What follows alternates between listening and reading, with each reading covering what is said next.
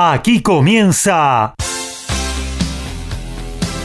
Código Deportivo. Todos los deportes, todos. Pasión, info y opinión para compartir con vos. El mejor equipo y la conducción de Gabriel Giachero. Ajustate el cinturón. Arranca Código Deportivo.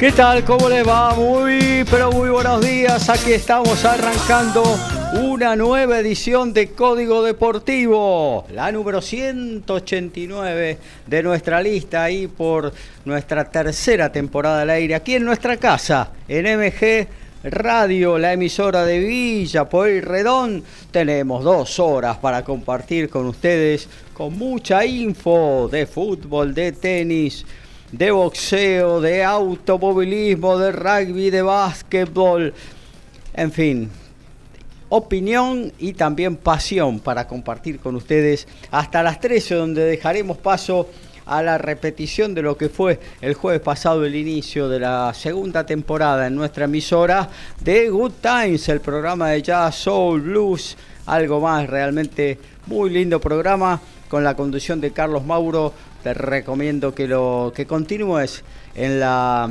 eh, eh, MG Radio para escucharlo y luego a las 17 se viene todo el folclore argentino, latinoamericano de la mano de Maximiliano Méndez con su uno por la tarde. Vos sabés eh, que podés participar de esta 189 de Código Deportivo, mandando tu mensaje ahí a la página de la radio, margen derecha, www.mgradio.com.ar, también a través de cualquiera de las aplicaciones que te bajas gratuitamente de Play Store o si no, por el WhatsApp 11 70 05 2196 11 70052196. Y bueno, nos vamos a presentar a nuestros especialistas que ya están preparadísimos hace rato, concentrados en el estudio de MG Radio, haciendo una preproducción de lo que va a ser esta 189 de Código Deportivo, pero arrancamos con exteriores porque ahí lo tenemos desde la República de Valvanera, al nuestro especialista en tenis, el señor Lautaro Miranda, que no se desmutea, así que no me da señales de que está. Así que vamos a arrancar entonces con estudio de MG Radio. Alfredo González, bienvenido después de tanto tiempo, ¿cómo anda? Buenos días, muchachos y audiencia, acá nuevamente en Buenos Aires, en realidad hace más de una semana, pero disfrutando de estos calores de Buenos Aires que caminas por la calle y te vas derritiendo de a poquito. Esperemos que lleguen las eh, de estas lluvias que están diciendo que llegan en el día de hoy por la tarde, a ver si baja un poco la temperatura y podemos disfrutar un poco más de esta linda ciudad con toda la energía, con todo lo renovado que estamos para este nuevo 2023 en el cual vamos a tener mucha información, ya lo venimos eh, anunciando en el programa del miércoles, es el año del Mundial de Rugby, con lo cual es un año especial, por lo menos para los que seguimos el deporte de la apertura balada, pero más allá de eso estamos en la cotidianidad, con lo cual hoy vamos a hablar de Puma 7 que está jugando el 7 de Vancouver, tenemos la, el Super Rugby Américas con la presentación de Pampas como local por primera vez en la cancha del Casi. Tenemos también información acerca de qué pasó con el sorteo del Mundial. Parece que va a haber modificaciones, eso que tanto hablamos, y muchas cosas más, todo del deporte de la pelota balada. Muy bien, también vamos a tener obviamente que fútbol. Para eso tenemos a nuestro super especialista, el señor Horacio Boquio. ¿Cómo anda Horacio? ¿Qué tal? Buen día, Gabriel, compañeros, acá presente Alfredo. Eh, un gusto que volver a compartir Sí, con él después de ya tanto tiempo, ¿no? Pasaron varios meses. ¿Cuánto pasó? ¿Seis meses? Allá a lo lejos. no será y, mucho. y además que nos falta el pronosticador del tiempo, con Ricky, que ya lo tenemos habitualmente miércoles y sábado, y si se desmutea con Lautaro, Sí. y con mucho fútbol, bueno, como es habitual, ya con la sexta fecha en marcha, así que vamos a ir con todo lo que tiene que ver eh, el fútbol local e internacional, así que un gustazo de nuevo estar con todos ustedes. También, como decía Horacio, está Ricky Baiza en el estudio mayor de MG Radio. ¿Cómo anda Ricky? Buen día Gaby, compañeros, a toda la audiencia, la bienvenida este, para Alfredo. Y Gaby, hoy tenemos Sí. boxeo uruguayo, como te Opa. dije. Eh, no, en realidad eh, dos uruguayos van a estar peleando por títulos. Eh, La por pelea. Sí, Laporte y pelea eh, eh, Con Natalia Oreiro. Spalter. Se me cayó el documento ahí. Así que, no, vamos a tener dos uruguayos peleando y, no, obviamente en diferentes veladas. Claro. Tenemos la, la velada entre Figueroa y Masayo que va a ser muy linda para mirarla, una pelea que se pronostica que no va a llegar a la campanada final. Y obviamente tenemos todo lo que pasó ayer, como, como siempre digo, los sábados, los viernes a la noche hay boxeo en ESPN. Así que, y lo que va a pasar hoy, obviamente tenemos dos veladas argentinas en Córdoba muy interesantes para, para analizar. Y tenemos las dos carteleras del Luna, la del 10 y la del 21. Que se vienen, claro. Ya las tenemos acá nomás. ¿no? Acá nomás ya están completas las dos, las dos carteleras. Muy lindas peleas, ¿eh? Muy lindas peleas, sobre todo la del 10. La del 10 va... va- Siempre a Melián, pobrecito, lo, lo mandan contra el, Eh. el más bravo. de- de- Parece, ¿no? Parece, por el récord. y tiene un récord sí. interesante este chico. Yo, sinceramente, digo que a, a Melián lo, lo, lo ponen siempre a combatir contra alguien eh, que, le, que se le plante, que le dé pelea y resultan peleones. La Claro. verdad que no, no, no defrauda este chico. Así que bueno, todo esto y un poquito más de noticias vamos a tener hoy. Muy bien, ahora sí nos vamos a la República de Valvanera a saludar a nuestro especialista en tenis, el señor Lautaro Miranda. ¿Cómo anda Lauti? Buen día. Hola Gaby, buen día para vos, para los compañeros, para toda la audiencia. Un sábado con muchísimo tenis, eh, principalmente con dos finales muy importantes ambas, torneos ATP 500 en Dubái que comenzará eh, al mediodía a las 12 en la segunda hora de nuestro programa una final rusa entre Medvedev, quien ayer cortó el invicto de Novak Djokovic en la temporada, y que definitivamente Danil es una piedra en el zapato para el serbio, porque si bien en el historial está arriba Nole, eh, siempre lo complica, siempre eh, que le puede aguar la fiesta lo, lo logra, incluyendo aquella final del US Open en el 2021, eh, en la cual le arruinó la posibilidad de ganar los cuatro títulos de Grand Slam en el mismo año. Así que Danil está en la final de Dubái, viene de ganar Rotterdam, ganó Doha y ahora está en la final de Dubái, tercera semana consecutiva con la chance de ganar un título. Y por cómo, André por cómo año, por cómo arrancó el año, Lautaro parece que está plenamente recuperado, con gran confianza y también puede ir por el uno tranquilamente, ¿no? Sí, tranquilamente Gaby, porque, bueno, el año pasado a esta altura era el número uno y, de- y sumó muy poco, muy pocos puntos, eh, por lo cual si bien ahora está por quedar siete del mundo si es que gana el día de hoy, la realidad es que justo esa franja no está muy apretada, tiene por delante a Taylor Fritz que defiende el título en Indian Wells o a Casper Ruud que defiende final de Miami y que lógicamente ellos van a bajar y si Medvedev en esos dos torneos le puede ir bien, él va a subir muchísimos puntos también y, podría atacar prontamente eh, el número uno del mundo porque realmente defiende muy muy pocos puntos. Él a esta altura del año después de Miami se lesionó, la gira de polvo prácticamente jugó muy muy poco, solamente Roland Garros y Ginebra, así que sí, va a tener la chance si se amiga con el polvo de ladrillo, que bueno, ha declarado en varias ocasiones que es una superficie que no le gusta, por más que no, no le vaya necesariamente mal, este, yo creo que tiene chances de atacar el primer puesto del ranking ATP. Y estará jugando la final de hoy ante Rublev, quien es, el campeón defensor allí en Dubái, ganó el año pasado y además en la segunda ronda del torneo salvó cinco match points de manera consecutiva ante Alejandro Davidovich había perdido el primer set y estaba perdiendo 6-1 en el tiebreak del segundo. Ganó eh, 6 puntos, 7 puntos seguidos perdón, para ganar 8-6 ese tiebreak. Y bueno, eh, ha tenido una vida más en este torneo que la ha sabido aprovechar y está aquí en la final. Y en Acapulco, eh, la final la jugarán eh, Alex de Miñaur y Tommy Paul, una final un tanto inesperada para lo que era el torneo de Acapulco, para lo que suele ser el torneo de Acapulco, pero una final entre dos jugadores top 20 que, que, bueno, es bastante interesante también. Esto será a la medianoche argentina y por supuesto lo más importante para el tenis argentino eh, será las 18 horas con la semifinal que estarán disputando Sebastián Báez y Tomás Echeverry en Santiago de Chile, asegurando un finalista argentino allí en tierras chilenas por tercer año consecutivo, porque lo logró Bagnis en 2021, lo hizo el mismo Báez en 2022 y este año ya habrá eh, otro finalista argentino allí en la capital chilena y esperemos que finalmente se dé el ansiado título para un albiceleste.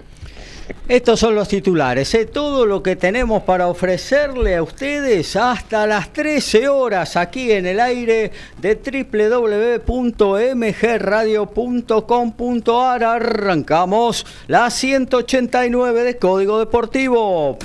A todo ritmo, info y opinión. Código Deportivo. Código Deportivo.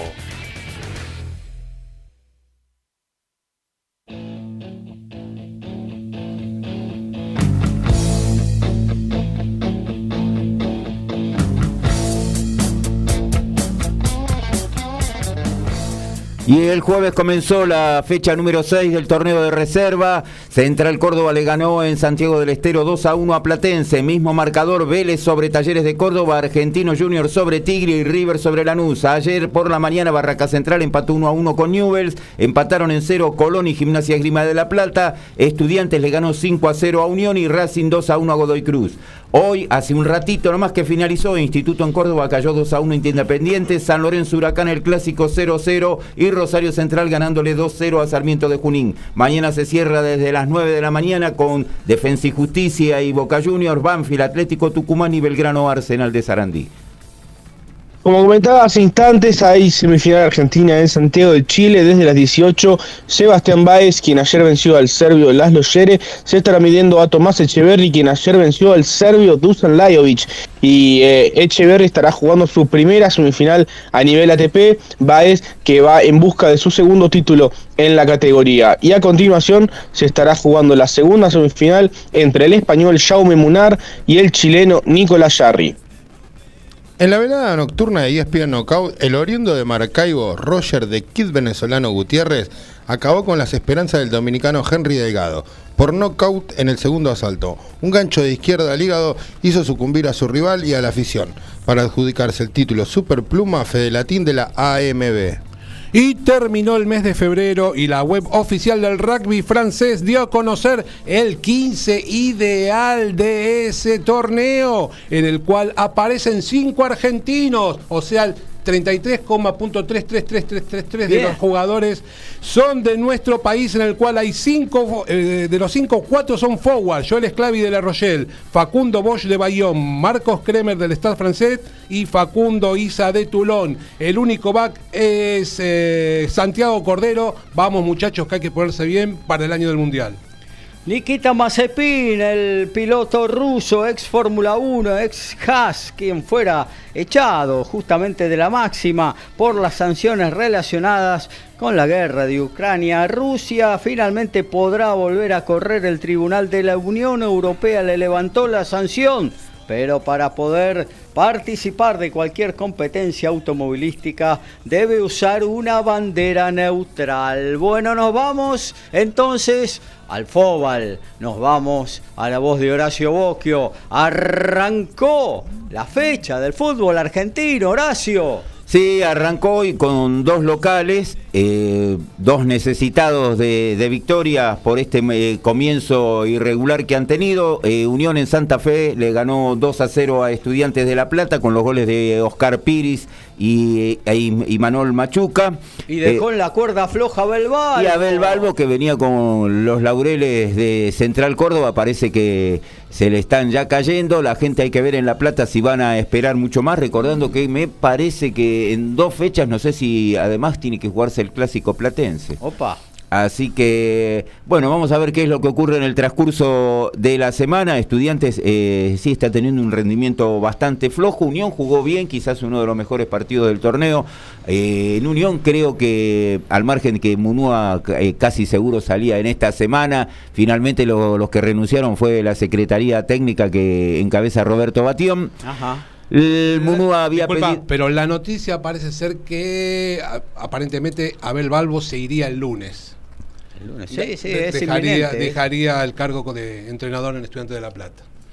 Y bueno, no sería de extrañar porque de- después de lo que mostró Estudiantes ayer, no solo en los resultados de los últimos partidos, sino lo que fue en el juego, Unión le ganó bien. Una Unión que eh, en defensa de Munúa hay que decir, bueno, se le fueron varias piezas claves y fundamentalmente eh, un club necesitado económicamente hizo dos muy buenas transferencias, la de Portillo eh, que se fue a jugar a Talleres de Córdoba y la transferencia de Nardoni a Racing. Creo que eran dos pilares junto a otra de, lo- de los juveniles que le ha quedado que eh, ayer volvió a mostrar eh, su nivel y, y marcó el segundo tanto que es Imanol Machuca. Unión había promovido cuatro o cinco juveniles que fueron más que interesantes y Calderón fueron- también está, ¿no? Está Franco Calderón no está jugando por el- un tema de suspensión, por la Sí. expulsión que tuvo, que al margen ya de eso ha tenido varias, Sí. pero del medio para adelante los juveniles han tenido un papel eh, preponderante. Hoy también tiene alguien que aunque no es titular en todos los partidos, es Kevin Zenón, como para ir siguiéndolo. Me parece que Unión había formado un buen equipo y se le fue eh, la carta goleadora. No hay que olvidarse, el uruguayo Jonathan Alves había sido protagonista el año pasado. Y bueno, eh, se le fue también Diego Polenta. Las incorporaciones que hizo, yo lo vi inicialmente en el torneo, me parecen bastante acertadas. En algún caso, como Tiago Vecino no ha rendido todavía, pero no sé si el uruguayo Nacional eh, necesita hacer un gol como para eh, volver eh, a lo que sabe hacer él. Por ahora ha mostrado en estas seis fechas, casi todos los partidos lo cambian, no ha tenido un buen rendimiento, no consigue marcar. En el caso de Oscar Piris, que es uno de los que había quedado libre en gimnasia, es un marcador central que está teniendo un bastante buen rendimiento, me parece una incorporación eh, buena para Unión de Santa Fe en reemplazo de Polenta. Y después eh, la llegada de Luciano Agüed, eh, que viene manteniendo, siendo el relojito del medio campo de- del equipo santafesino. Lo viene 36 mostrando, años. Y viene mostrándolo partido a partido. Eh, me parece que ha sido un acierto que han tra- de lo que han traído. Me parece que también es eh, una buena incorporación en el medio, que es el otro reemplazo. Ha traído dos veteranos por dos juveniles, ¿no? Que es la de Jason Go- Gordillo, el colombiano que jugó en San Lorenzo. También viene teniendo un buen rendimiento. Me parece que hay que esperar. Lo que pasa es que, bueno, la gente de Unión ya estaba impaciente y ahora hay que ver qué pasa en los próximos partidos. Por ahora es como que ganó una semana más.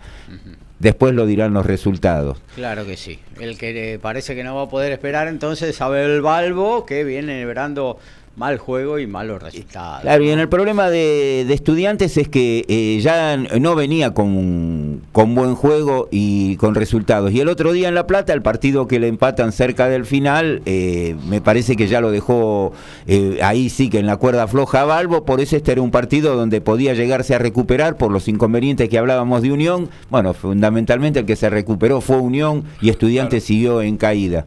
Así que es, es factible lo que dice Alfredo, que a lo mejor el lunes porque aparte el clásico está muy cerca, creo que era en la fecha 8. Y aparte que me parece que ha perdido un poquito, eh, y esto en un vestuario de fútbol hoy por hoy es fundamental, ha perdido un poquito el apoyo de los referentes, sobre todo Y es evidente. de la decisión de ayer, ¿no? Es evidente ver el banco de suplentes que tenía ayer.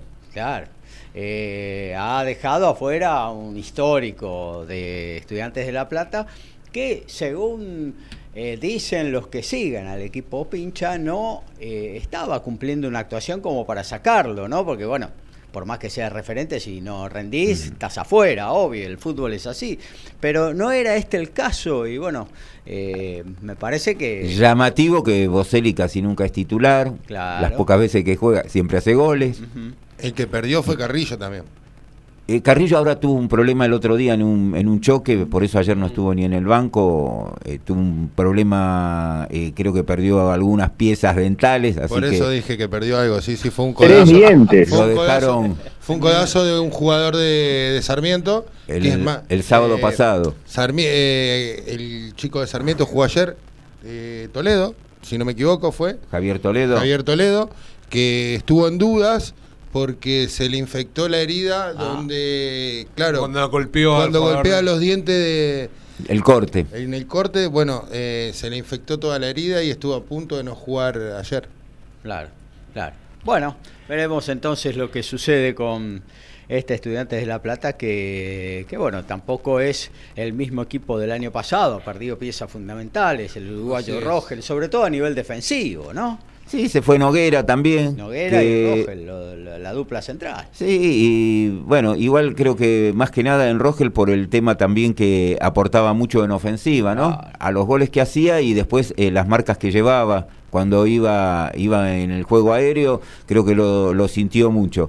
Y en el otro partido, ya que Ricky habla de Javier Toledo, Sí. bueno, Sarmiento le gana 4 a 1 a Rosario Central, un resultado, un partido totalmente inesperado. En los primeros 15 se pone en ventaja a través de un gol de Infantino el, el equipo rosarino. Eh, una falla en, en defensa de Sarmiento de Junín. Entró como Pancho por su casa, se abrieron en vez de cerrarse y bueno, con un tiro bajo, algunos le echaban la culpa a Mesa, me parece que es, fue una falla defensiva. Puso tres centrales ayer, volvió con Manuel García, que había tenido un buen comienzo en el campeonato, y además puso a los dos gigantes, a Insaurralde y Donati. Donati me parece que estaba muy falto de distancia, eh, se le va a hacer cuesta arriba, me parece, ponerse a tono y la edad empieza a pesar. Eh, Insaurralde también es otro jugador, mucha experiencia, pero también son los años que empiezan a hacer perder velocidad. Cambia eh, en, el segundo tiempo, eh, Damonte lo saca a Donati, pone un volante como Fernando Martínez, Ajá. el paraguayo, y le dio mucho más eh, presencia y salida eh, desde el medio hacia arriba. Encuentra el gol, pero antes, perdón, hay un, em- un penal para Sarmiento que se lo ataja el arquero Brown a, a Toledo. Y una jugada de Malcorra, ¿puede ser? y después hubo también una jugada de Malcorra. eh, que era el 2 a 0. que pudo haber sido el, el segundo tanto para Rosario Central.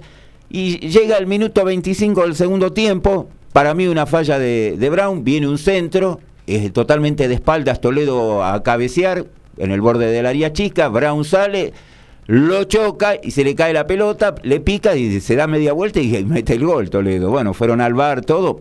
Para mí es un error del arquero, que es más, la podía haber sacado tranquilamente con un puñetazo. Claro. El ju- jugador de Sarmiento se ve claramente que no, no lo obstruye, viene el centro, está esperándolo y totalmente de espaldas, no movió los brazos, o sea, no comete falta en ningún momento. Y después viene la expulsión de Kevin Ortiz y me parece que ahí un planchazo alevoso fue la segunda amarilla y ahí es donde Central eh, pierde las marcas, era el volante de contención que tenía el equipo rosarino y ahí es donde eh, Sarmiento empieza a atacar en busca del segundo tanto, llega a través de Lisandro López que había ingresado en, en los últimos, en la última media hora. Algunos se lo dan a Quintana porque se desvía en él la pelota en contra. Después el tercer gol de otro de los ingresados, que ahí sí fue un acierto porque le dio, le dio otra cuota al ataque, que fue el de Lucas Melano. Tercer partido, segundo gol que marca. Y Lisandro López que cierra ya después sobre la hora. En 20 minutos Sarmiento convirtió, creo que en todo, el, en todo este, de que está en primera, nunca en dos años y pico, eh, cuatro goles en un partido, en esta forma, en 20 minutos. Ajá. Y se llevó una victoria que le da oxígeno a un equipo que fecha a fecha tiene que seguir sacando puntos. Claro que sí, sí, sí. La está peleando partido a partido. Y bueno, todo el año va a estar en esa posición porque, bueno, obviamente son eh, conjuntos que no le sobra nada, ¿no? Entonces va a tener que pelear. Todos los partidos van a ser re difíciles. Está con lo justo y de lo que se le fue trató de reemplazar. en algunos casos puede ser que sea acertado, en otros, bueno, ha traído experiencia, altura, pero hay que ver si terminan rindiendo y yo creo que esto va a ser palmo a palmo, va a llegar hasta el final del torneo intentando salvarse, que la, para la dirigencia Sí. lo fundamental es Obvio. eso, poderse mantener, hacer pie en primera, porque de ahí eh, ellos lo que están viendo es el, el sacar juveniles, ir subiendo de a poco juveniles, que tenemos el caso de Gundú, que se ha sentado, eh, es una pieza importante en el ataque, como fue en su momento lo de Paradela, que lo pudieron transferir, ahora transfirieron a... a- a, mm, al- a Julián Brea en este mercado de pases, un juvenil que estuvo un poco más de un año en primera, y la idea es seguir subiendo juveniles, que bueno, en el banco de suplentes a veces se ve, la mitad son veteranos, la otra mitad son todos juveniles, poder ir eh, haciendo pie en primera como para después poder tener alguna chance de pelear algo más arriba, poder hacer una inversión superior.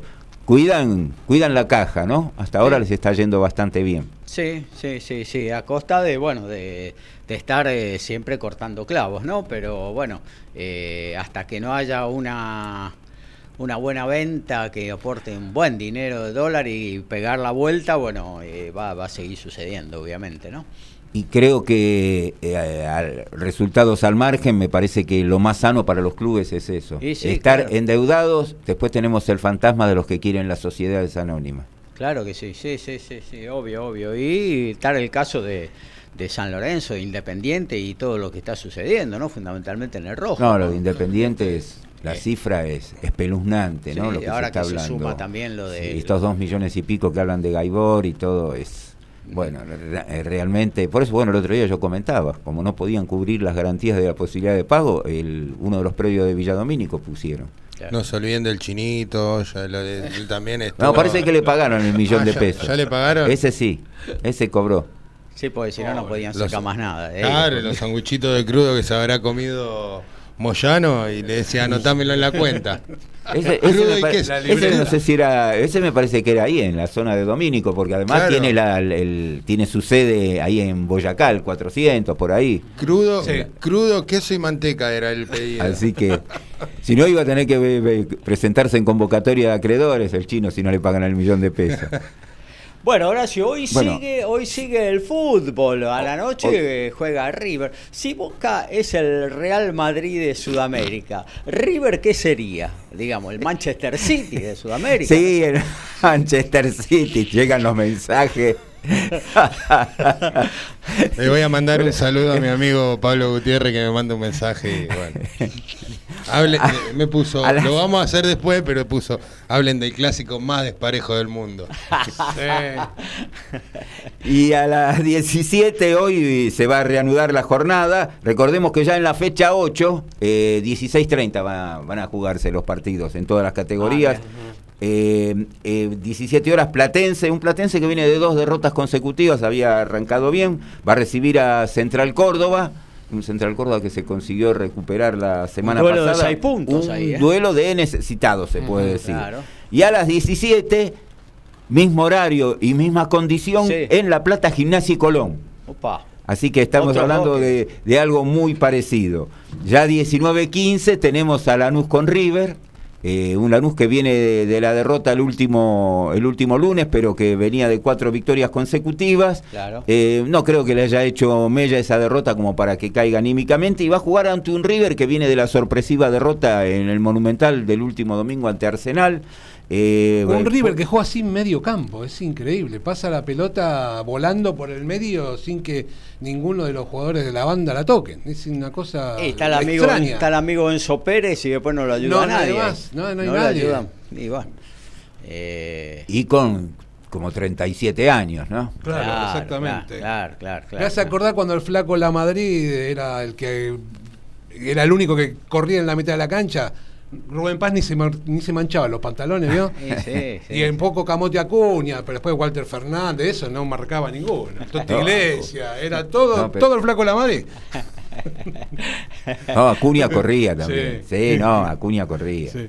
Y, bueno, eh, 21 a 30 tenemos Atlético Tucumán con Banfield, un presente para ambos que los encuentra en un comienzo eh, bastante mediocre en el campeonato, un Atlético Tucumán que de lo que fue el torneo pasado, eh, ahora Pusineri no, no le encuentra la vuelta, está ahí en el, en el fondo con cuatro puntos nomás y un Banfield que eh, en algunos casos ha tenido, vamos a decir, la desgracia de algún arbitraje, pero que en líneas generales no ha conseguido los resultados que se esperan. Y en el mismo horario, Newell Sol Boys y Barraca Central.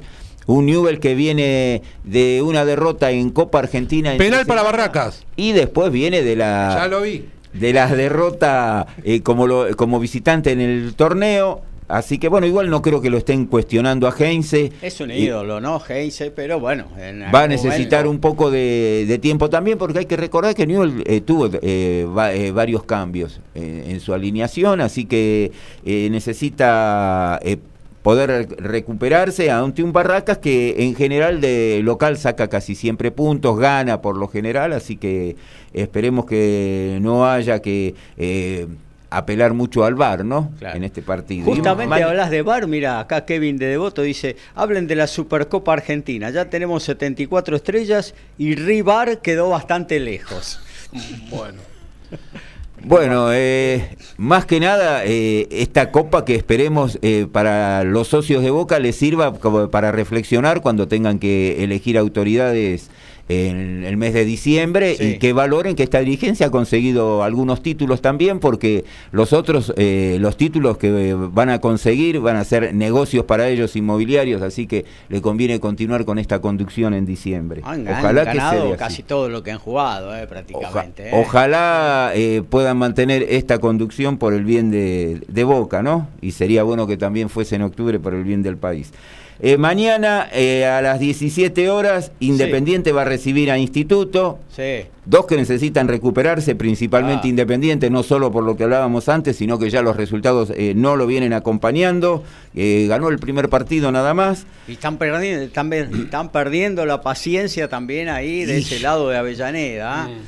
Claro, pero decían que la única verdad es la realidad, ¿no? Tienen que tenerlo en cuenta no, no podían traer muchas estrellas tampoco. No, eso la seguro. Situación, eso seguro. Muy difícil la situación. Y aparte que... Eso después repercute en, los planteles. No pueden traer un equipo que ya se le haga impagable con la situación que tiene. Los refuerzos son... Y ha traído muchos jugadores, me parece, algunos muy veteranos. y otros no, no son figuras. da la sensación esa. Y el fiel reflejo fue el partido con Banfield, que con un jugador de más casi desde el comienzo del partido no pudo dar este ejercer el dominio que debería haber ejercido. como que, vamos a decir, como que no es un equipo con jugadores de jerarquía. Mm. Claro.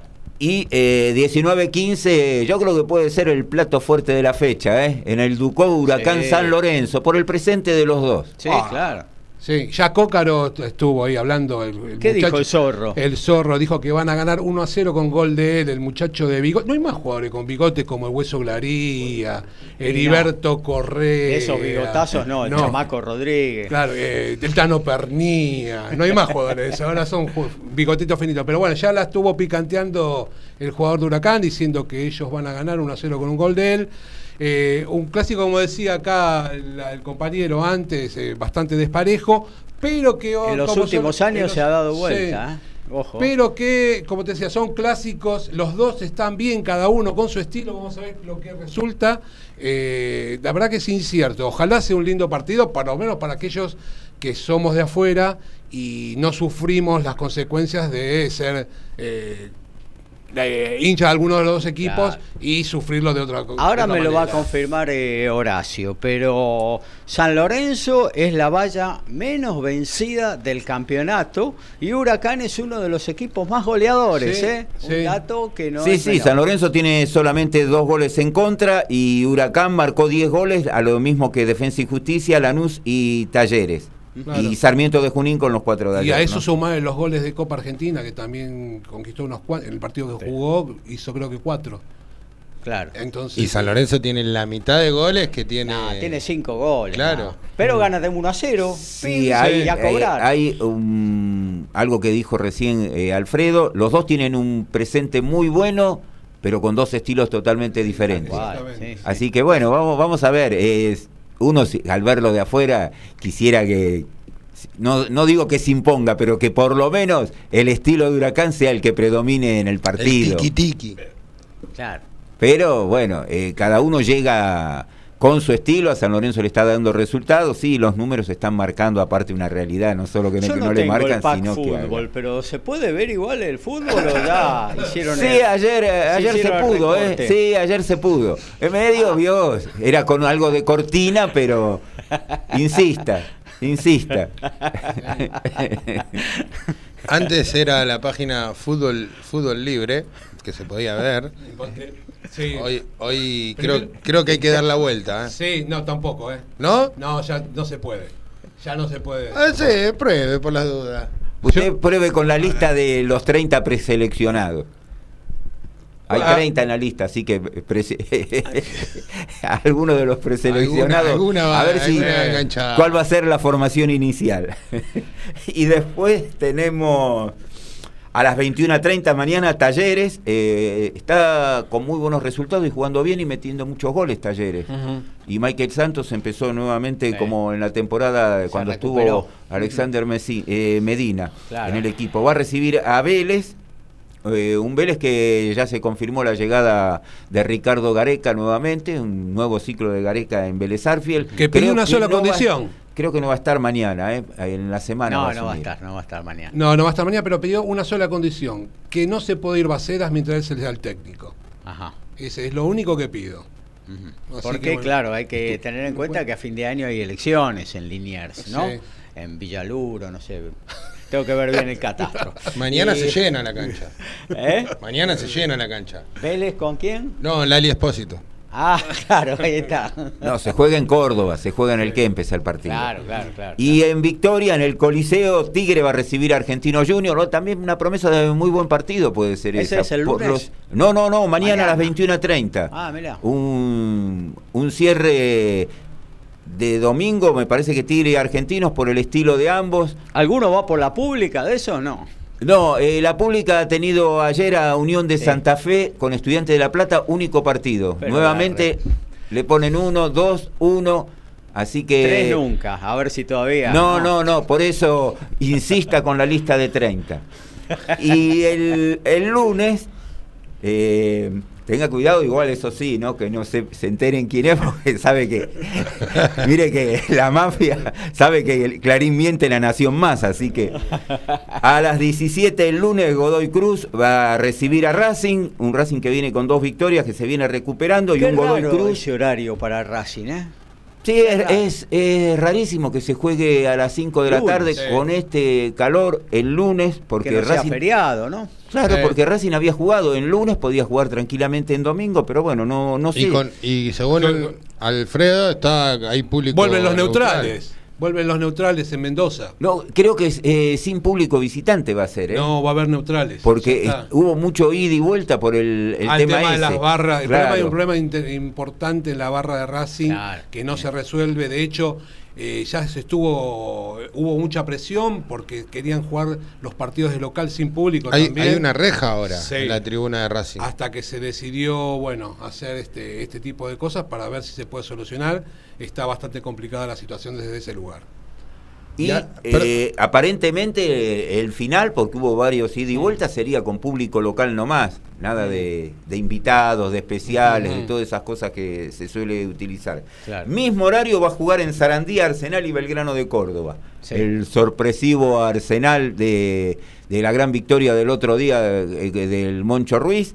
Eh, va a recibir a un Belgrano que viene con dos caídas, algo sorpresivo, algo que no, no le ocurría en la temporada pasada tampoco. Había arrancado bien, primera, pero eh, había sacado siete puntos y tuvo una victoria, eh, creo que más que importante cuando le gana a River. Así que, y a las 21 va a jugar el conocido Real Madrid de Sudamérica Sí. en la Ribera a las 21, un lunes también. No sé por qué lo han corrido, porque está bien, jugó el miércoles, pero bueno, lo pusieron contra Defensa y Justicia. Así que ese es el cierre de esta fecha número 6. Repasamos rápidamente que tiene cuatro eh, punteros, que son Defensa y Justicia, Lanús, Talleres y San Lorenzo. Llegan con 12 puntos y ahí nomás a un puntito está Huracán con 11. Muy bien, hasta ahí entonces eh, todo lo de fútbol. Vamos a pegar una actualización, porque hay cosas que se están jugando mientras nosotros hacemos código deportivo. Obviamente que fútbol en el ámbito internacional hay mucho y variado. Eh, no sé si por ahí hay algo de rugby, eh, del top 14 francés. Eh, y bueno, Vamos a hacer ese recorrido en la 189 de Código Deportivo. Y lo que se está jugando y lo que se jugó. Recién finaliza eh, por la Premier, el Manchester City le ganó 2 a 0 al Newcastle. En la Serie A, 39 del primer tiempo, Monza con el gol de Clurier le gana 1 a 0 al Empoli. En la Liga Española estamos ya en 36 del segundo tiempo, el Getafe con dos goles de Unal y uno de Mayoral le gana 3-2 a Girona, Castellano y Gutiérrez para el Girona. En la Bundesliga recién comienzan 9 minutos y ya se abrió el marcador, Augsburgo le gana 1 a 0 al Werder Bremen, tenemos eh, casi ya el final en Uruguay, el defensor Sporting con los goles de Ferrari, Abaldo y Balboa le gana 3 a 0 al City Torque. En el top 14, el Montpellier está recibiendo al Crelmort con Bautista Delgui y con Tomás Lavanini como titulares. Van 29 minutos del primer tiempo y la visita le está ganando 3 a 0. Básquet, rugby, fútbol, tenis, boxeo, deporte motor y más. Código Deportivo.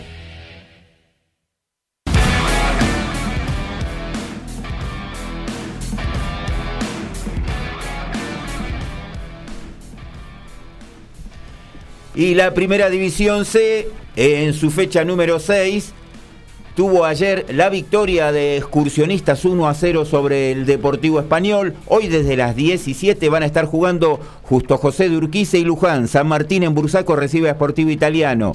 En Valentín Alcina, Victoriano Arenas, Midland, Atlas en Rodríguez ante Yupanqui, La Ferrer desde las 20 recibe a Claypole. Mañana a las 17 en Rosario Central Córdoba Real Pilar. En Devoto General La Madrid Verazategui se cierra la fecha número 6 de la Primera División C. El lunes 17 horas en Rodríguez, Leandro Alén y Puerto Nuevo. Queda libre en esta oportunidad Liniers.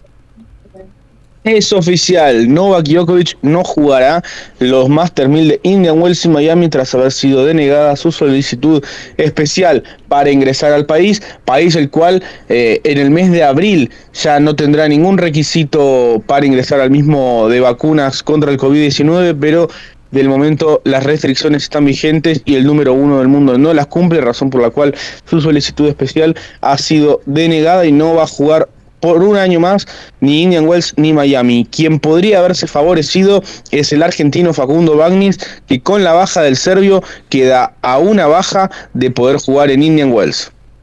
Casi 45.000 personas podrán ser testigos del combate entre Saúl Canelo Álvarez y John Ryder. Esto va a ser el próximo 6 de mayo y el evento será en el estadio Acron, Casa de las Chivas de Guadalajara. Y el jueves pasado se hizo la presentación del torneo del litoral donde participan los equipos de Entre Ríos, Santa Fe y Rosario. Va a ser un torneo con 25 equipos, va a quedar uno libre, todos contra todos y tendrá una división de ascenso con nueve equipos. El próximo, va a terminar el julio este torneo.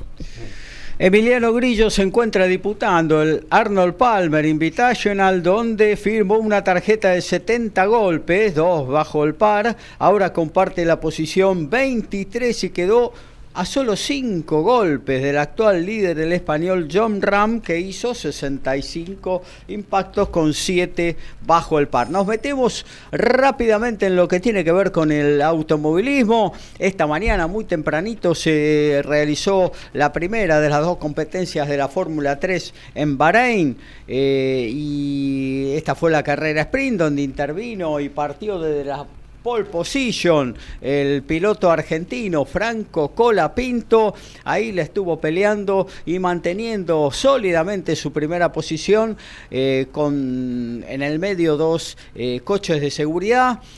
13 vueltas, pero lamentablemente no pudo sostener el avance de Josep María Martí, el español del Campos Racing, quien lo quebró faltando 5 giros y se adjudicó esta carrera sprint. Segundo puesto del argentino, tercero el brasileño Caio Colet con el Van Amersfoort Racing, el mismo equipo en el que militaba Colapinto la temporada anterior. Eh, mañana 5.50 de la Argentina se llevará a cabo la carrera principal con Colapinto lanzándose a la aventura desde la decimosegunda posición un lugar bastante complicado en estas carreras con pilotos muy, pero muy vehementes y que, bueno, eh, se hacen largadas eh, bastante riesgosas al llegar a la primera curva. Sí, Colapinto deberá evitar ahí entonces algún roce para quedar fuera de competencia y sumar, porque si bien hoy terminó segundo, no pudo ganar la carrera, tanto Martí como Cayo Colet eh, que compartieron con él el podio no son candidatos al título, no están entre los principales equipos para pelear la corona, con lo cual los puntos que suma Colapinto van a venir muy bien para el desarrollo del torneo. Ayer fue el primer contacto ya oficial en la primera carrera de mm, el, em, de la de San Petersburgo ahí en la Florida estadounidense de eh, Agustín Canapino con el con el eh, eh, Junco Racing para la primera carrera de la IndyCar estadounidense cumplió una muy buena actuación. El cumplió una muy buena actuación el piloto argentino, que no tuvo incidentes, no tuvo eh, problemas y bueno, finalmente eh, terminó en la decimonovena posición, pero a solo 600 milésimas de su compañero de equipo que ya tiene un año de experiencia en la categoría, eh, Calum Aylot, el piloto de la Academia Ferrari. A las 12 serán prácticas, luego 16 y 25 la clasificación. Recordemos que mañana 14 y 20 serán las, eh, eh, las eh, la carrera, la primera del campeonato con Canapino al volante. En lo que tiene que ver con la Fórmula 1, hasta ahora el más rápido en todas las pruebas fue Fernando Alonso, sorprendiendo con su Aston Martin, seguido por los dos Red Bull de mm, em, Checo Pérez y también del bicampeón Max Verstappen. Luego, em, hoy a las 12 estaremos con lo que tiene que ver con lo que tiene que ver con el em, la clasificación ya para la partida de mañana también una carrera que estará a eso de las 12 del mediodía, arrancando en Bahrein. Eh, eso es eh, todo lo que tiene que ver con los monopostos, eh, lo que tanto nos apasiona en este automovilismo. Vamos a volver a las actualizaciones, ¿eh? porque tenemos fútbol por todo el mundo y Horacio Bocchio toma la posta en la 189 de Código Deportivo. Y hay gol del Werder Bremen en la Bundesliga. En 16 minutos están igualando 1 a 1 ahora el Habsburgo y el Werder Bremen. El Getafe en 43 del segundo tiempo le sigue ganando 2-0 al Girona. El resto de la Bundesliga están 0 a 0. En la Liga de Uruguay recién llega el final y Defensor Sporting finalmente le ganó de visitante 3 a 0 al City Torque. En la Liga de México otro final, Tijuana y Atlas igualaron 1 a 1. Cavalini para Tijuana, Julián Furch, el exjugador de Arsenal de Sarandí para el Atlas. Somos pasionales, tenemos buena onda y también nos calentamos. Sumate a Código Deportivo. Somos como vos.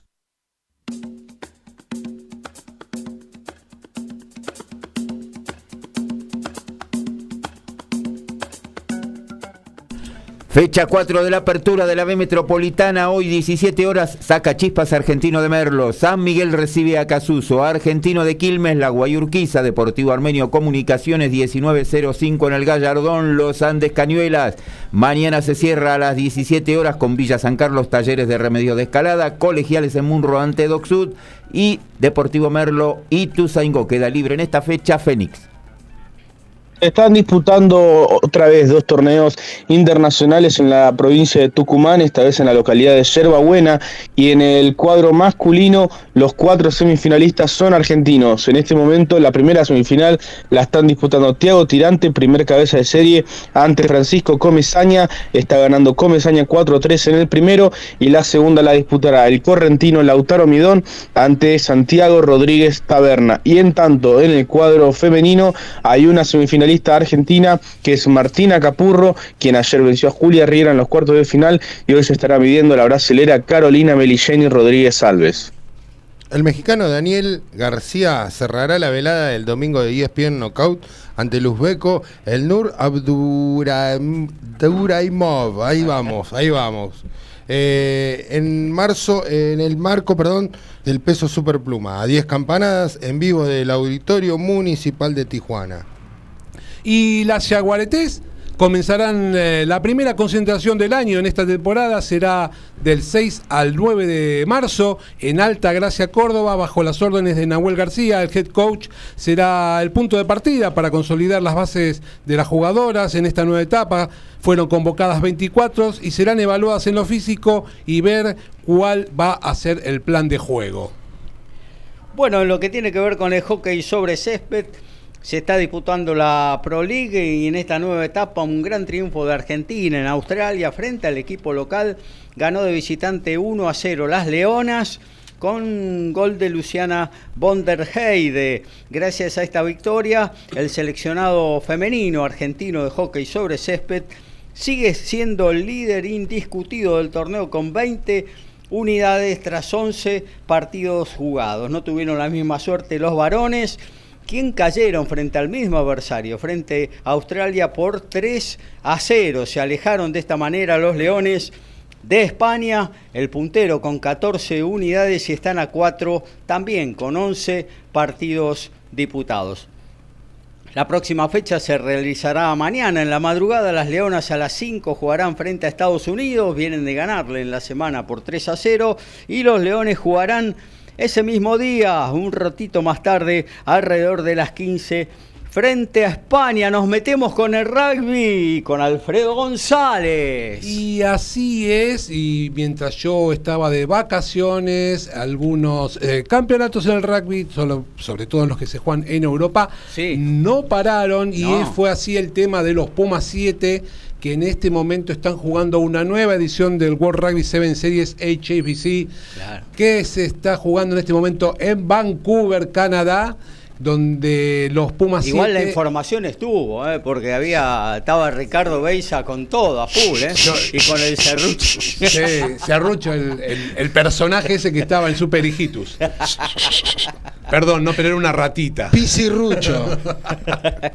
Como diría nuestro amigo Daniel, que cumplió años ayer. Claro. Ah, Pisirrucho. Feliz cumpleaños, Daniel. Bueno, 4 bueno, hablando no Lo quemé, no lo quemé, no lo quemé. Vale, 46. Ahí está, dale. Bueno, estaba un año de jubilarse. Claro. bueno, hablando de cumpleaños, feliz cumpleaños también para mi amigo Daniel, que cumple hoy años. Vamos, Dani. Así que, no, pero no es el Daniel que usted dice, ¿eh? De Villa Taizay, no, Este, no, este es un Daniel de, Ciudadela. No, este es un Daniel de Ciudadela, que lo vi ayer y me dijo, che, mañana cumpleaños, uh, te voy a mandar un mensaje por la radio. Dale. Estará este, escuchando. escúchate, Meo. No sé si escucha este programa, la verdad no le puedo, no se lo puedo asegurar. Pero bueno, eh, seguimos con el con el rumbi. Sí. Este, los Pumas 7 están jugando el torneo de Vancouver, como les decía, y arrancaron en el día de ayer jugando frente a Japón este, la verdad que una goleada del equipo nacional, fueron muy punzantes, sobre todo en el primer tiempo. Ya al minuto de juego, Marcos Moneta había marcado el primer try. En el segundo tiempo, el equipo japonés intentó un poco doblegar al equipo argentino, lo logró, pero era un intercambio de puntos, con lo cual el equipo argentino este, logró su primera victoria en este torneo, llevándoselo en el final por 31 a 12. De esta manera, el equipo argentino tenía que enfrentar enfrentar en su segunda presentación al equipo de Francia, que es otro de los candidatos a pelearle la posición para jugar los Juegos Olímpicos de verano del 2024 en París.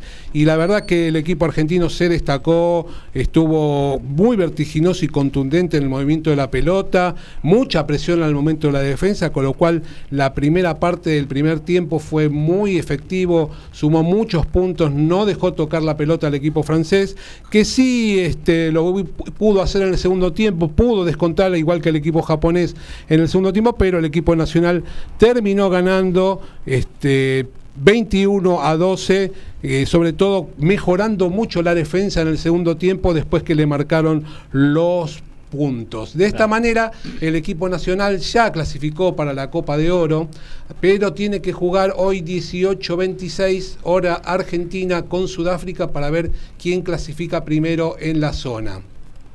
Lo importante de esto es teniendo en cuenta que, como veníamos comentando eh, también el año pasado, los cuatro primeros de la, del que clasifiquen en el final del torneo van directamente a los Juegos Olímpicos París 2024. Hoy los Pumas están segundos, la verdad que muy buena actuación en lo que va del año, va cómodo Nueva Zelanda primero, comparte el segundo puesto con 86 puntos con Sudáfrica y eh, lo tiene en la cuarta posición a Fiji. Después hay un pelotón bastante extenso, todos muy compactos, que están peleando por llegar a luchar en la posición al equipo argentino, teniendo en cuenta que quedan muchos puntos, porque finalizado esto, queda todavía cuatro etapas más, que son Hong Kong, Singapur, Toulouse y Londres. En Londres se cerraría la situación y veríamos si el equipo argentino finalmente clasificaría. Después tendría más opciones, pero de esta manera no tendría más eh, que pensar en cómo clasificar a, la, a los Juegos Olímpicos. Así que en esta sexta etapa están dadas las cosas como para que el equipo nacional siga sumando puntos este, como decíamos, enfrentando hoy por la, ver quién queda primero a Sudáfrica dentro de un rato por la tarde hora argentina. Por otro lado, tenemos que se está jugando lo que era la Superliga Americana de Rugby, ha cambiado el nombre, ahora se llama Super Rugby Américas y por primera vez jugaron la franquicia argentina de Pampas. Recordamos que eh, hay dos franquicias, una acá en Buenos Aires y la otra en la ciudad de Córdoba. La franquicia argentina se local en el Casi y en el día de ayer le ganó a American Raptors, la, franquicia de Estados Unidos, por 27 a 12 en una victoria que... Le, hay varios jubilados argentinos ahí, ¿no? sí. Ahí está, está Landajo. Parecía raro ver Landajo con otra camiseta que no sea la del Casi, eh, jugando, de visitante en su, en su donde, de donde nació. Pero bueno, eh, son situaciones que va. el equipo nacional le costó porque de entrada eh, sorprendió el equipo de Estados Unidos, se puso 10 a 0 arriba, el equipo argentino no encontraba las formas y recién sobre el final del primer tiempo pudo llegar al empate, terminando en 13 el partido. En la segunda parte sí, ya la indisciplina del equipo de Estados Unidos hizo que se le generaran muchos amarillas y el equipo nacional empezó a sumar puntos. Eh, con lo cual a 15 del final ya estaba casi resuelto el partido. El partido terminó 27 a 16 este, para el equipo nacional. La buena noticia es que el equipo en el momento que estuvo duro pudo resistir este, y en el momento que tuvo que facturar, facturó. En un partido que fue sucio desde la entrada, no, no, no, no, se, no se caracterizó por por ser un partido, este, digo sucio en cuanto al juego, no, no que sea sucio. No que faltan las no, no, no, no, no, que fue por golpes o ese tipo de cosas. Sí, que el partido fue raro, pero la otra buena noticia es que eh, muy bien en el aspecto de Line Mall, de esa manera llegó el primer try, por ejemplo, y se ganaron muchos metros al momento de, jugar eh, el partido. Así que el equipo nacional está en este momento eh, prendido en el torneo que recién comienza, un torneo que hoy por la tarde va a tener un... Hasta ahora, hasta ahora, discúlpame Sí. la interrupción, eh, Alfredo, hasta ahora le ha ganado a los dos equipos más débiles del torneo, Exact- ¿no? exactamente. Y ha perdido contra Selman, Van- que fue eh, el finalista del año anterior. Vamos a ver contra en otros desafíos cómo les va, ¿no? La, la- la ventaja que tiene Selman y tiene Sí. Peñarol, que son la base de los seleccionados nacionales de cada uno de los equipos, y juegan hace mucho tiempo juntos y se conocen y ya tienen Claro. como aceitado el sistema de juego. El equipo nacional de Pampas, por ejemplo, es un equipo que se conocen hace poco, la verdad, y si bien son muchos buenos eh, jugadores, todavía no tienen esa condición de equipo como sí tienen, por ejemplo, Peñarol Claro. y Selman, que justamente hoy Dogos en Córdoba va a recibir a Peñarol con la noticia que va a estar el staff de los Pumas viendo el partido. Claro. Y de una buena posibilidad de presentarse al- de los muchachos Ante argentinos Cheika, ¿no? a- y ante Chica y ante un muy buen equipo que es el campeón, El campeón. actual de, de la super, de la de la región, ¿no? Esa viene por estar más, ¿no? Esa viene por estar Hay más. que poner la tarasca para hay ver. que poner la tarasca. O irse sí. a su casa. ¿A qué hora es el partido? Es eh, a las 18 horas hora de Argentina, ya le digo, eh, no, ESPN 3. ESPN 3. Ah, ¿sí? ESPN 3, ESPN va. 3, va a poder verlo. Zafó, zafó. Sí. Así que bueno, el, el otro partido de hoy es eh, muy bueno, el de Dogos y mm, Peñarol. Sí. Y en el día de mañana cobras con Yacaré, ya que son impares, el que queda libre es Selman de Chile. Eso Eh, juega en un pantano. Cobras contra Yacaré. Ah, Exactamente. Seguimos con los Pumitas, Claro. Este, ya que vuelve a jugarse la Copa del Mundo después de cuatro años. Recuerdo, en el 2019 se jugó la última edición en Rosario. Ah. En el hipódromo de Rosario había estaba en una de las canchas, recuerdo. Claro. Después llegó la pandemia, en el 2020 tenía que jugarse en Italia, se suspendió para el 2021, tampoco se jugó. Y bueno, después de cuatro años vuelve la Copa del Mundo, pero a Ciudad del Cabo, a Sudáfrica, con lo cual este, se va a jugar del 24 de junio al 14 de julio. Así que Álvaro Galindo, el nuevo entrenador del equipo nacional, convocó 30 jugadores para que mañana y pasado esto después un día lo tenemos que conversar, Sí. se van a presentar eh, en, la- en una concentración, ya que muchos de los Pumitas son jugadores de la eh, Super Rugby Américas. Ah, mira. Entonces es difícil lograr este, una concentración con jugadores que están jugando otro torneo. Es es una cosa que no no, por ahí es más para TMO, pero es larguísimo de charlar porque se ven perjudicados los clubes, se ven perjudicados la franquicia. Todo Porque es un aparte lío. el, el Super Rugby América termina ya por mayo, eh, abri- eh, mayo ¿no? Mayo. o- En mayo y en abril, Sí. Pumitas tiene una gira por Estados Unidos, el 15 y el 21 de ¿Cómo abril. van a hacer ahí? No sé cómo van a hacer. La verdad que es una, cosa que está mal de entrada. Claro. Este, vamos a ver qué es lo que resulta de eso, porque le van a pedir los jugadores, no- se los darán, no se los darán. La verdad que no sé qué es lo que va a suceder con eso. Así que, bueno, como te decía, eh, eh, mañana y, y pasado en Altagracia, Córdoba, 30 jugadores este, van a estar eh, disputando la concentración. Y recordamos que los Pumitas son parte del grupo C, con el local Sudáfrica, con Georgia y con Italia. Para ir cerrando Sí. lo que hablábamos hace tan tantas veces eh, en ediciones anteriores, de eso que el rugby se quería diferenciar del resto, parece que se dieron cuenta y World Rugby va a cambiar para los futuros mundiales eh, las fechas de sorteo para hacerlas más cercanas al torneo Se avivaron, digamos. Sí, la verdad que fue una locura, teniendo en cuenta que el sorteo anterior se hizo tres años antes del Mundial. O sea, Eso al- puede favorecer a Argentina, ojo, en Ojo, este mundial, ¿eh? este Mundial está muy favorecido a Argentina. Porque justamente a partir de- del escenario actual, eh, en la segunda fase, digamos, Sí. luego del grupo de clasificación, se puede cruzar varias potencias y no del lado argentino. No, exactamente, porque si Argentina, yo digamos que soñemos un poco, y no, no es tampoco tanto soñar, porque Argentina le ganó a Inglaterra el año pasado en Twittenham, o sea que posiblemente pueda también tener la posibilidad de ganarle a, mm, Sí, a- en nuevamente Francia. a- en Francia a, a Inglaterra.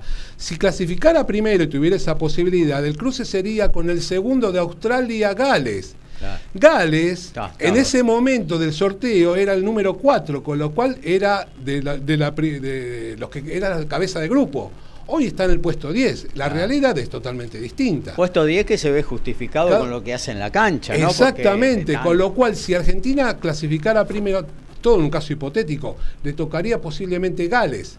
Claro. Para entre- y si en el peor de los casos, si entrara segundo, que yo creo que va a clasificar, el rival sería Australia. Vos por el otro lado tenés a Nueva Zelanda, a Francia, a Irlanda, a Sudáfrica, o sea que se van a eliminar entre ellos, Claro. o sea que Argentina sí podría tener un buen eh, mundial desde, desde eso ya es cuartos de final, ¿no? Eh, Claro, en rugby hay directamente cuartos de Cuartos final, de no hay octavos, Claro. clasifican los dos primeros.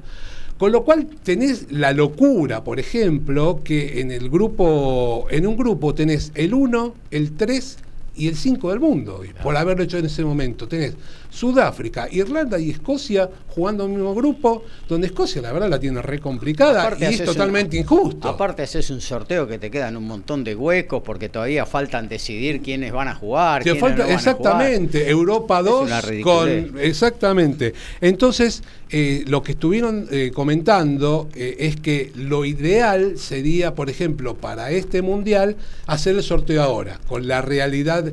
Lo que yo intuyo de esta manera es que para el Australia 2027, Sí. seguramente el sorteo va a ser finalizada la ventana de noviembre del 2026. Claro, claro. Con- sería lo ideal. Con lo cual, claro, vos hoy tendrías, tendrías un- una realidad distinta. Este, en el cual, por ejemplo, Gales, como decía, no sería eh, cabeza de grupo Claro. porque está décimo. Yo en- creo que el rugby, como siempre se quiere diferenciar del fútbol, lo va a hacer después de la ventana del 2026, de junio. De junio. Para Y- mí lo van a hacer. Y es probable, Acuérdese, pero es, es porque no mucho más acertado. que él no quiere copiarse del fútbol. No. quiere, quiere hacerlo totalmente diferente. Y sí. pero es mucho más lógico que lo que está, lo que sucedió Claro, ahora, que vos sí, sí. al año de haberte venido al mundial ya lo sorteaste el próximo. No, es, es una, locura. una locura, algo que, que está fuera de, de todo. Bueno, pero por- ojalá eh, les- todo esto que es una locura haya beneficiado por lo menos en un poquito a los Pumas, que yo creo que van a tener un buen mundial. Bueno, muy bien, actualizamos antes de irnos al corte institucional. Eh, ya está, eh, perfecto, ya está el básquetbol eh, también eh, jugándose. Así que vamos con fútbol, rugby, básquetbol. Y en la segunda hora se va a sumar el tenis en la actualización de la 189 de Código Deportivo. Y recién en cinco minutos estamos en la Premier League, pero el Bournemouth, un equipo que está en zona de descenso, a los 20 segundos ya le ganaba 1 a 0 al Arsenal, que es el líder del torneo. El Crystal Palace visitante le está ganando con el gol de Saja 1 a 0 al Aston Villa, el resto están 0 a 0. En la Serie A, un minuto del segundo tiempo sigue ganando Monza 1 a 0 sobre el Empoli. En la Bundesliga, el Main 05 en 34 del primer tiempo, el gol de Martins le gana 1 a 0 al Hoffenheim, Augsburgo y Werder Bremen igualan 1 a 1 son los marcadores abiertos.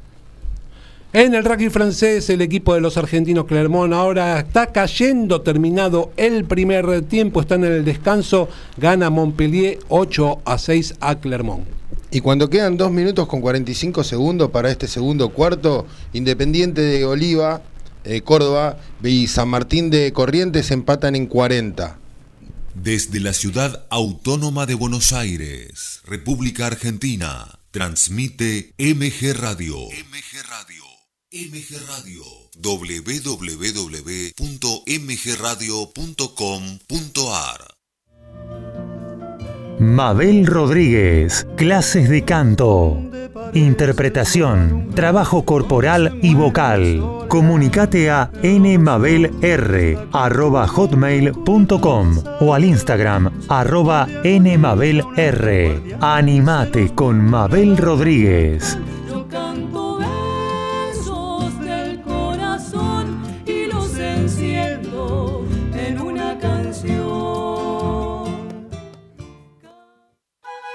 Sanando juntos, una hora para ser cada día mejores. Conducen Marcelo y Fabricio Pintácola. Sumate a Sanando Juntos, los lunes a las 17 horas, por MG Radio.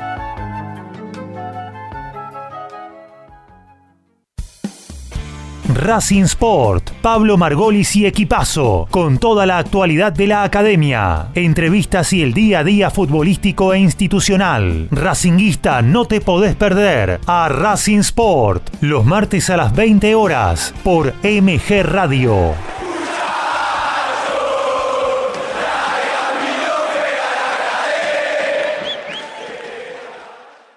Facebook MG Radio 24, Twitter arroba MG Radio 24. MG Radio. Compartimos buenos momentos. Y entonces, ¿qué hacemos? Un magazine de espectáculos con música, cine, series, entrevistas y curiosidades del deporte. Prendete a Y entonces, ¿qué hacemos? Los miércoles a las 20 horas por MG Radio.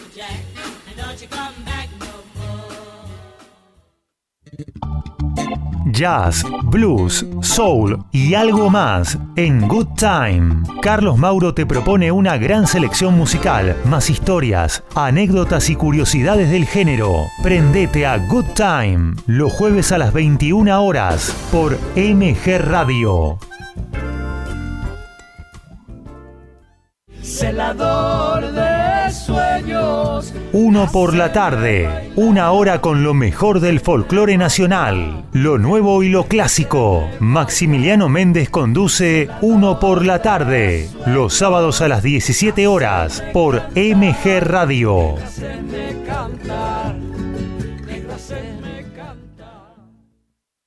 Hacer radio es posible en MG, el precio más bajo del mercado y un mes gratis. Haces el programa en el estudio o en tu casa. Comunicate a info@mgradio.com.ar o a nuestras redes sociales. MG Radio te va a sorprender. Súbeme la radio. Iri Jaramillo y su gran equipo están en modo radio. Columnas, entrevistas, muy buena música y la mejor onda en el mediodía dominguero. En modo radio. Va los domingos a las 12 horas por MG Radio.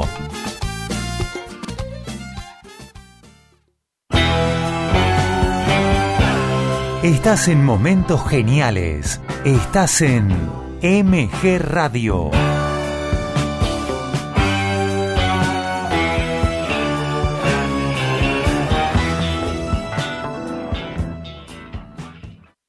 Aquí estamos de vuelta. Segundo tiempo de Código Deportivo.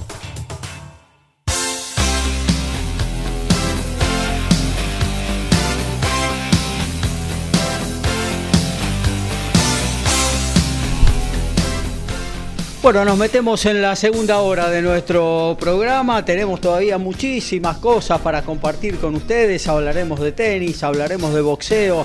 Si tenemos tiempo, algo de- del básquetbol. Pero bueno, compartiendo como siempre información, pasión, opinión en este código deportivo que termina a las 13 y le da paso a la repetición de lo que fue el inicio de la segunda temporada en MG Radio de Good Times, el programa de Carlos Mauro con jazz, soul, blues y siempre algo más, eh, altamente recomendable para seguir en la sintonía de MG Radio. Luego a las 17 se viene uno por la tarde, lo mejor del, del folclore nacional y latinoamericano en la voz, en la conducción de Maximiliano Méndez. Seguimos haciendo, señores, la número oh, 189 de Código Deportivo. Hacemos periodismo. Nos encantan los deportes. Lo sentimos y vivimos al tope. Somos iguales a vos. Somos Código Deportivo.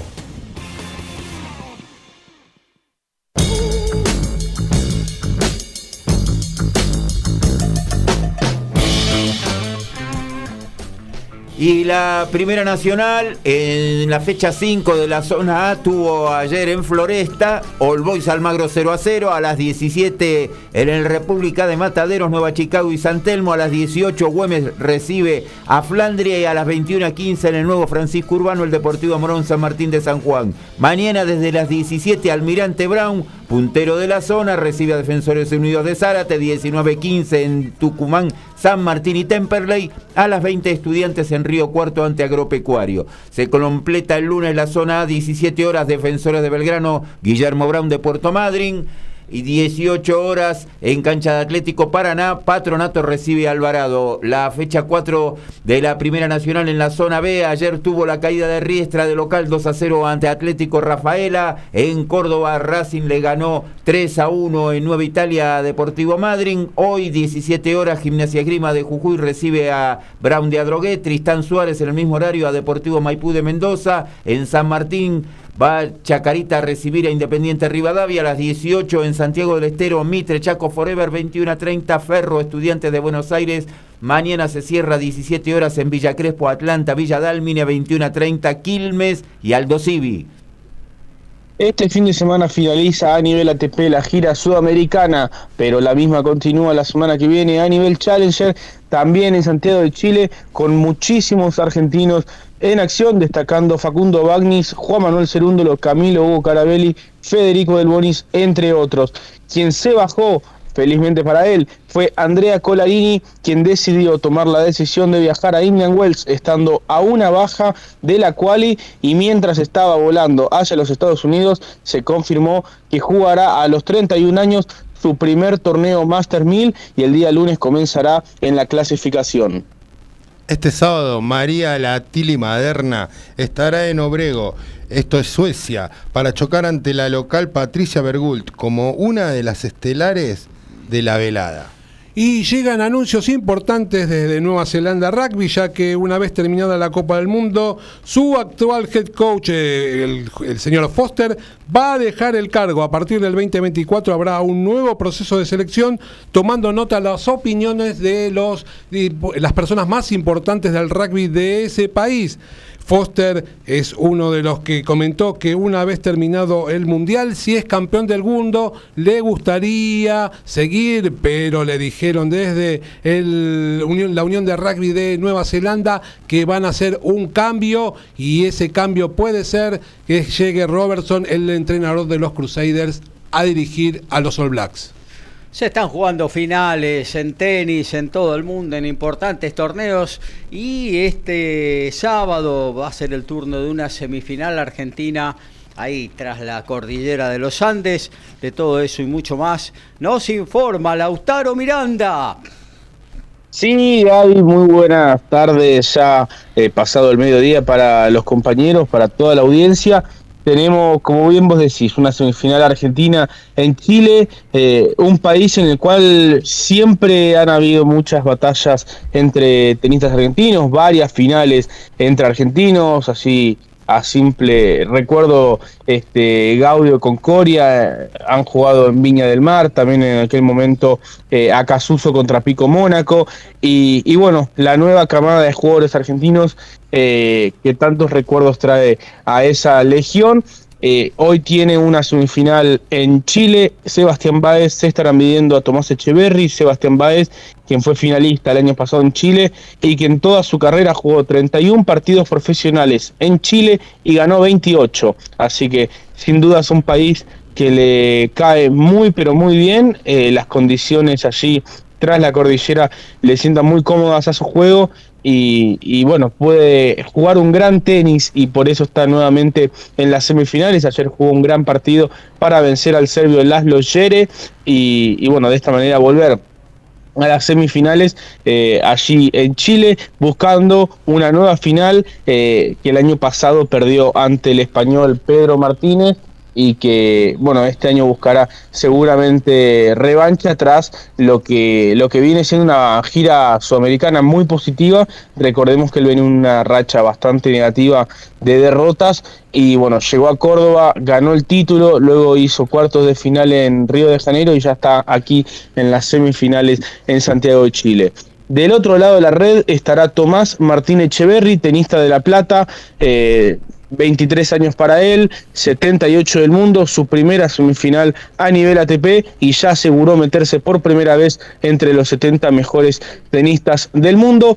Un jugador muy muy alto, mide un metro 93, de los más altos que tiene actualmente el tenis argentino y y bueno, las condiciones allí en Chile con altura hace que la bola le corra un poco más rápido, que su saque pueda ser más danino, más efectivo y, y, eso también favorece a su juego en una semana muy buena para Tomás.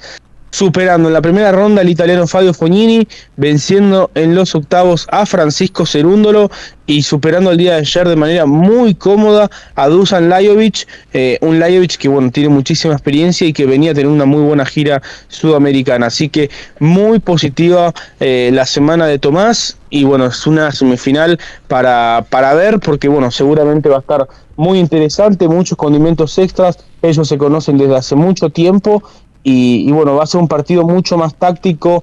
Eh, que, de costumbre, siempre cuando juegan dos argentinos eh, y especialmente de la misma edad, se da un partido muy pero muy táctico, así que estará interesante ver esa cuestión. Será no antes de las 18 horas en Santiago de Chile y se podrá ver solamente por Star Plus, eh, no se emite por televisión por cable. ¿Sabes y a que, continuación, eh, allí en Santiago de Chile, estará jugando Jaume Munar, tenista español, ante Nicolás Jarry, el chileno, eh, que, que, bueno, está teniendo un resurgimiento tenístico, está entre los 100 mejores tras la semana en Río de Janeiro que hizo semifinales y ahora se está metiendo nuevamente entre los 75 mejores tenistas del mundo y el número uno de su país. Un Jarry que venció en los octavos de final a Diego Schwarman, recordemos 7-6 en el tercero, un partido muy pero muy parejo. Y luego de eso el Peque eh, declaró en conferencia de prensa que se fue eh, insultado por el público chileno, que lo tuvieron que sacar entre seis o siete personal de seguridad, este, efectivos de, seguridad privada así del evento, y que no, no entiende por qué la agresividad del pueblo chileno para con él, este, siendo que él estaba jugando obviamente contra, contra el número uno local, pero eh, fue un partido de tenis, no, no, no hubo ninguna situación que ameritara que, que él tuviera que irse eh, respaldado por siete guardias de seguridad. Entonces, eh, si bien el Peque destacó la calidez de, de los organizadores del torneo, sí destacó este que esta situación negativa con el público y que, que bueno, se llevó una, una, mala impresión allí de Santiago de Chile. Eh, así que esas son las semifinales entonces. Sebastián Báez ante Tomás Echeverry desde las 18 horas y a continuación Jaume Munar ante Nicolás Jarry. Se puede ver por Star Plus. Y Jonathan en estos momentos. Eh, Lauti, Jonathan de Palermo nos dice: excelente que dos jugadores argentinos jueguen semi en Chile. Se lo ve recuperado a Baez y ojalá pueda despegar Echeverry. Muy buen programa. Y te pregunto, yo por mi parte, ¿no? Luego de estos incidentes que. Que, sucedieron en, al finalizar el partido de, del Peque Schwarman, eh, si, bueno, un argentino va a estar en la final, si estaría este duelo eh, contra Nicolás Yarri, Chile, Argentina, va a estar medio calentito, medio Copa Davis esa final, ¿no? Sí, la verdad que si llega a ser la final va, a haber un ambiente muy pero muy eh, caldeado, yo me imagino muy clima de Copa Davis. Eh, ya bueno, el año pasado eh, que Sebastián Báez jugó la final contra un español, contra Pedro Martínez, el público estuvo plenamente con Martínez, quizás un poco en devolución porque acá en Córdoba el año pasado eh, había jugado la final Tabilo, que es chileno, contra otro español que es Albert Ramos y el público de Córdoba había apoyado a Albert Ramos. Entonces una situación parecida, el público chileno se volcó también con el español Martínez en este caso, pero sí, si llega a haber una situación entre eh, contra alguno de los dos argentinos, me imagino que el clima de la final estaría sumamente enardecido allí en San Carlos de Apoquindo, en el club donde se juega el torneo. Lauti, mientras no huelen silla como aquella vez en el partido de la Copa Davis. Con Zabaleta, ¿no? Con Zabaleta. Oh. Y con un Coria sí. muy chiquito, 16, y, 17 años. Y no Juanchi Zabaleta, ¿eh? no, y no, por suerte esta vez este, las butacas están adheridas, no hay sillas, así que eh, creo que de eso por ahora nos vamos a salvar. Este, no sé si algunos otros artefactos, pero de sillas seguramente que no vamos a tener. Bueno. Y mientras tanto, sí. también comenzó la final en Dubái. Se puede ver por E ESPN 3. Eh, en estos momentos acaba de comenzar. Daniel Medvedev quebró en el primer game ante André Rublev en la final. Eh, en la final rusa que se está jugando allí en Dubái. Como comentaba al principio del programa, Medvedev que cortó la racha de Nole, eh, Nole llevaba 15 partidos ganados en 2023 y Daniel que está buscando su tercer título en tres semanas. Eh, realmente ha recuperado la forma. Daniel, eh, el ex número uno del mundo, está jugando un muy eh, buen tenis y, se lo ve. Ayer jugó contra Nole un partido espectacular. Realmente lo vuelve loco a Djokovic, más que no le gane siempre, siempre le hace partido y, muchas veces lo complica demasiado. Y bueno, ayer le ganó aquí en Dubai y está Andrés Rublev también jugando la final. Ayer desbloqueó un gran logro en su carrera, venció por primera vez a Alexander Esberev y está buscando el título en Dubái. Sería el primero que logra repetir la corona luego de que Federer lo lograra en el 2014 y 2015. Así que Rublev busca repetir la corona allí en Dubái, un título que sería muy especial, ya que en la segunda ronda salvó cinco match points consecutivos contra Alejandro Davidovich, perdía 6-1 el primer set y estaba eh, 6-1 abajo en el tiebreak del segundo, ganó 7 puntos consecutivos para ganar el tiebreak del segundo set y luego le ganó al español en el tiebreak del tercero. Eh, sería impresionante si logra ganar el título, por supuesto. Como digo, en ESPN 3 en vivo la final Medvedev contra Rublev, 1 eh, a 0 está ganando Medvedev y desde la medianoche también por ESPN 3 la final de Acapulco el australiano Alex de Miñaur estará midiéndose al estadounidense Tommy Paul. El día de ayer Tommy Paul venció a Taylor Fritz, el número 5 del mundo, para avanzar a la final más importante de su carrera y Alex de Miñaur venció a Holger Run, 9 del mundo, así que eh, lo que podía ser una final entre top 10 en Acapulco terminará siendo finalmente una, una definición entre dos top 20 no es una mala final, por supuesto, Tommy y Alex de Miñaur, dos jugadores que eh, están teniendo una buena temporada, pero sí que, sobre todo comparándola con la de Dubai eh, y otros años de, Acapulco, por ejemplo, el año pasado la final la jugó Nadal allí en Acapulco, eh, sí, por supuesto que tiene un sabor un poco diferente, pero bueno, el circuito está de, hecho de esta manera. También en Acapulco se bajó Carlos Alcaraz, quien todavía está en duda para Indian Wells y Miami. Y, bueno, esta es la final que quedó desde la medianoche por ESPN 3, Alex de Miñaur ante Tommy Paul.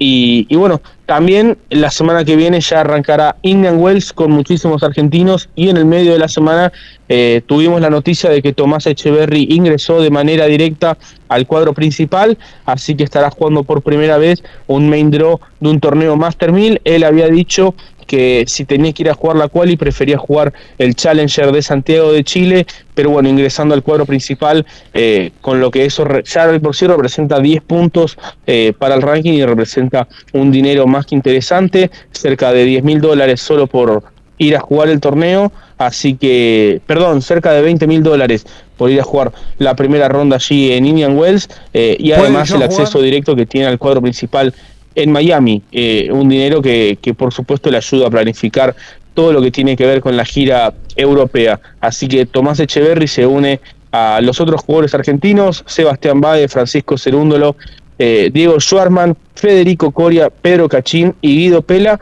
quienes estarán diciendo presentes en el cuadro principal de Indian Wells. Y como mencionaba anteriormente, Andrea Colarini va a ser el único argentino que juegue la quali ante el hecho de tener que jugar la quali, muchos tenistas argentinos prefieren jugar el Challenger de Santiago de Chile, donde entienden que tienen más posibilidades de sumar puntos, pero Colarini, de 31 años, eh, jugará su primer torneo Master 1000 y no se quiso perder la oportunidad de ser presente allí en el desierto de California. ¿Qué niveles de dinero que se manejan en algunos deportes, no? Porque uno lo compara con el con eh, lo que gana el común de la gente y te dicen 20 mil dólares solamente por una presentación, a veces eh, parece una locura. Yo siempre recuerdo a Mercedes Paz, la tenista argentina, que ella decía que por ahí ganaba 100 mil dólares en, en una semana y después se puso una franquicia de la M Dorada allá en Tucumán y se para ganar 20 pesos me tenía que pelar como si fuera... Hay realidades a veces que no, no se condicen con, con la realidad. Sí, en este el- caso porque es un Master 1000, ¿no?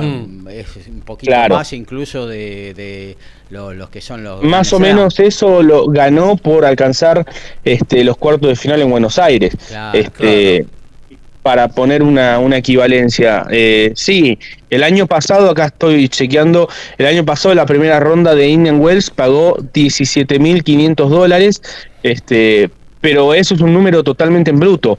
A eso hay que ya en los Estados Unidos te retiene el 30% de impuestos. Claro. Eh, luego, obviamente, los pasajes, los gastos de entrenador.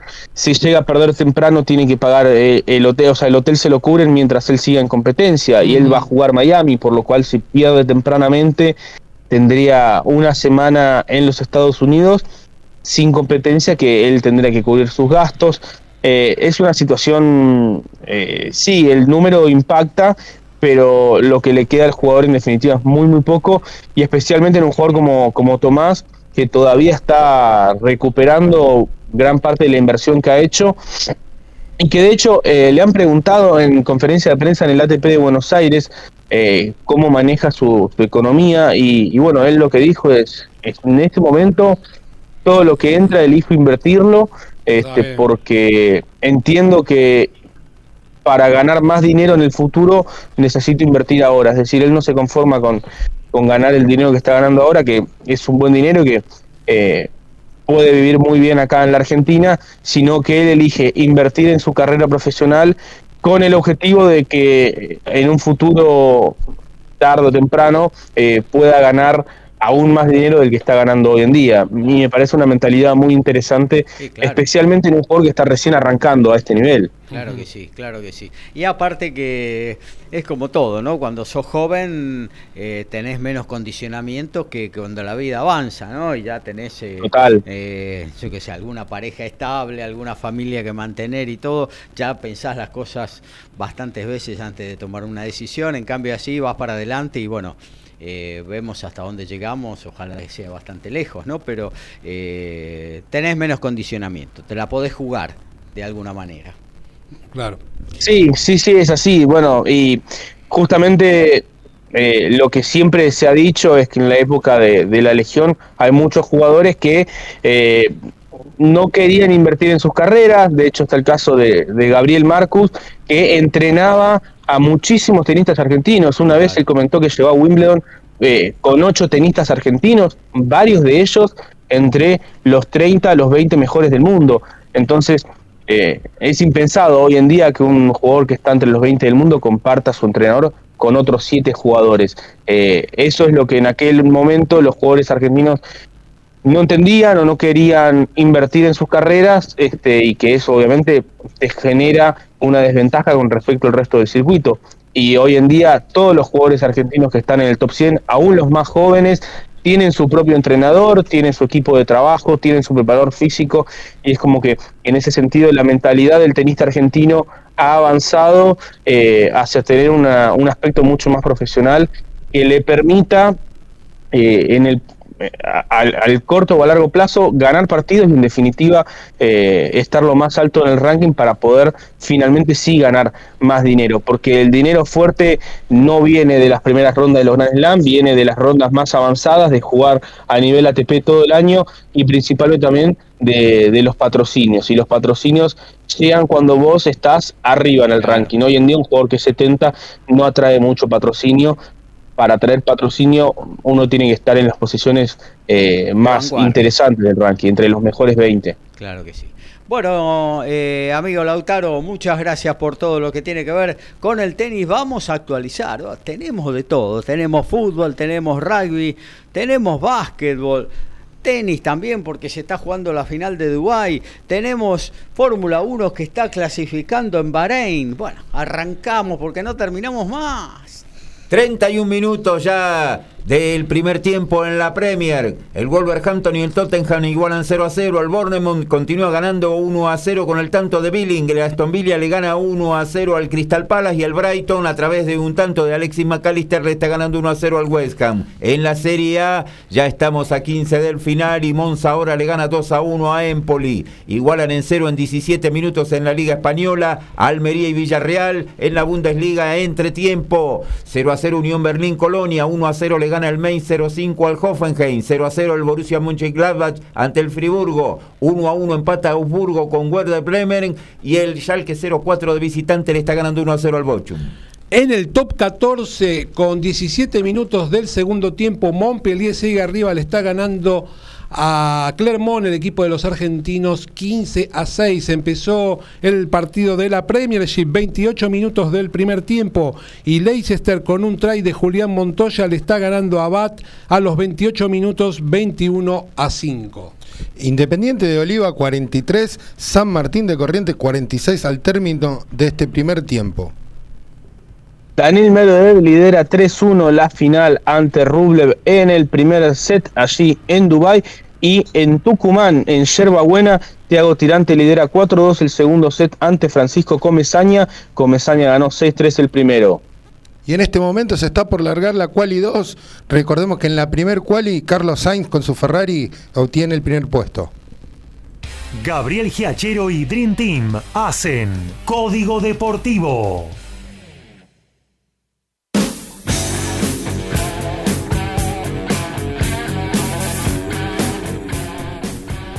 Y ayer se reanudó el torneo de fútbol femenino. Opa.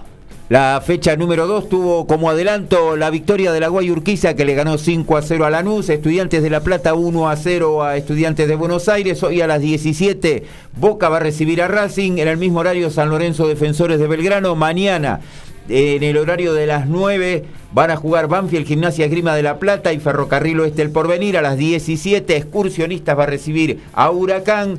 El lunes se va a cerrar la segunda fecha a las 17 horas los tres partidos, SAT ante Platense, Rosario Central ante Belgrano e Independiente River.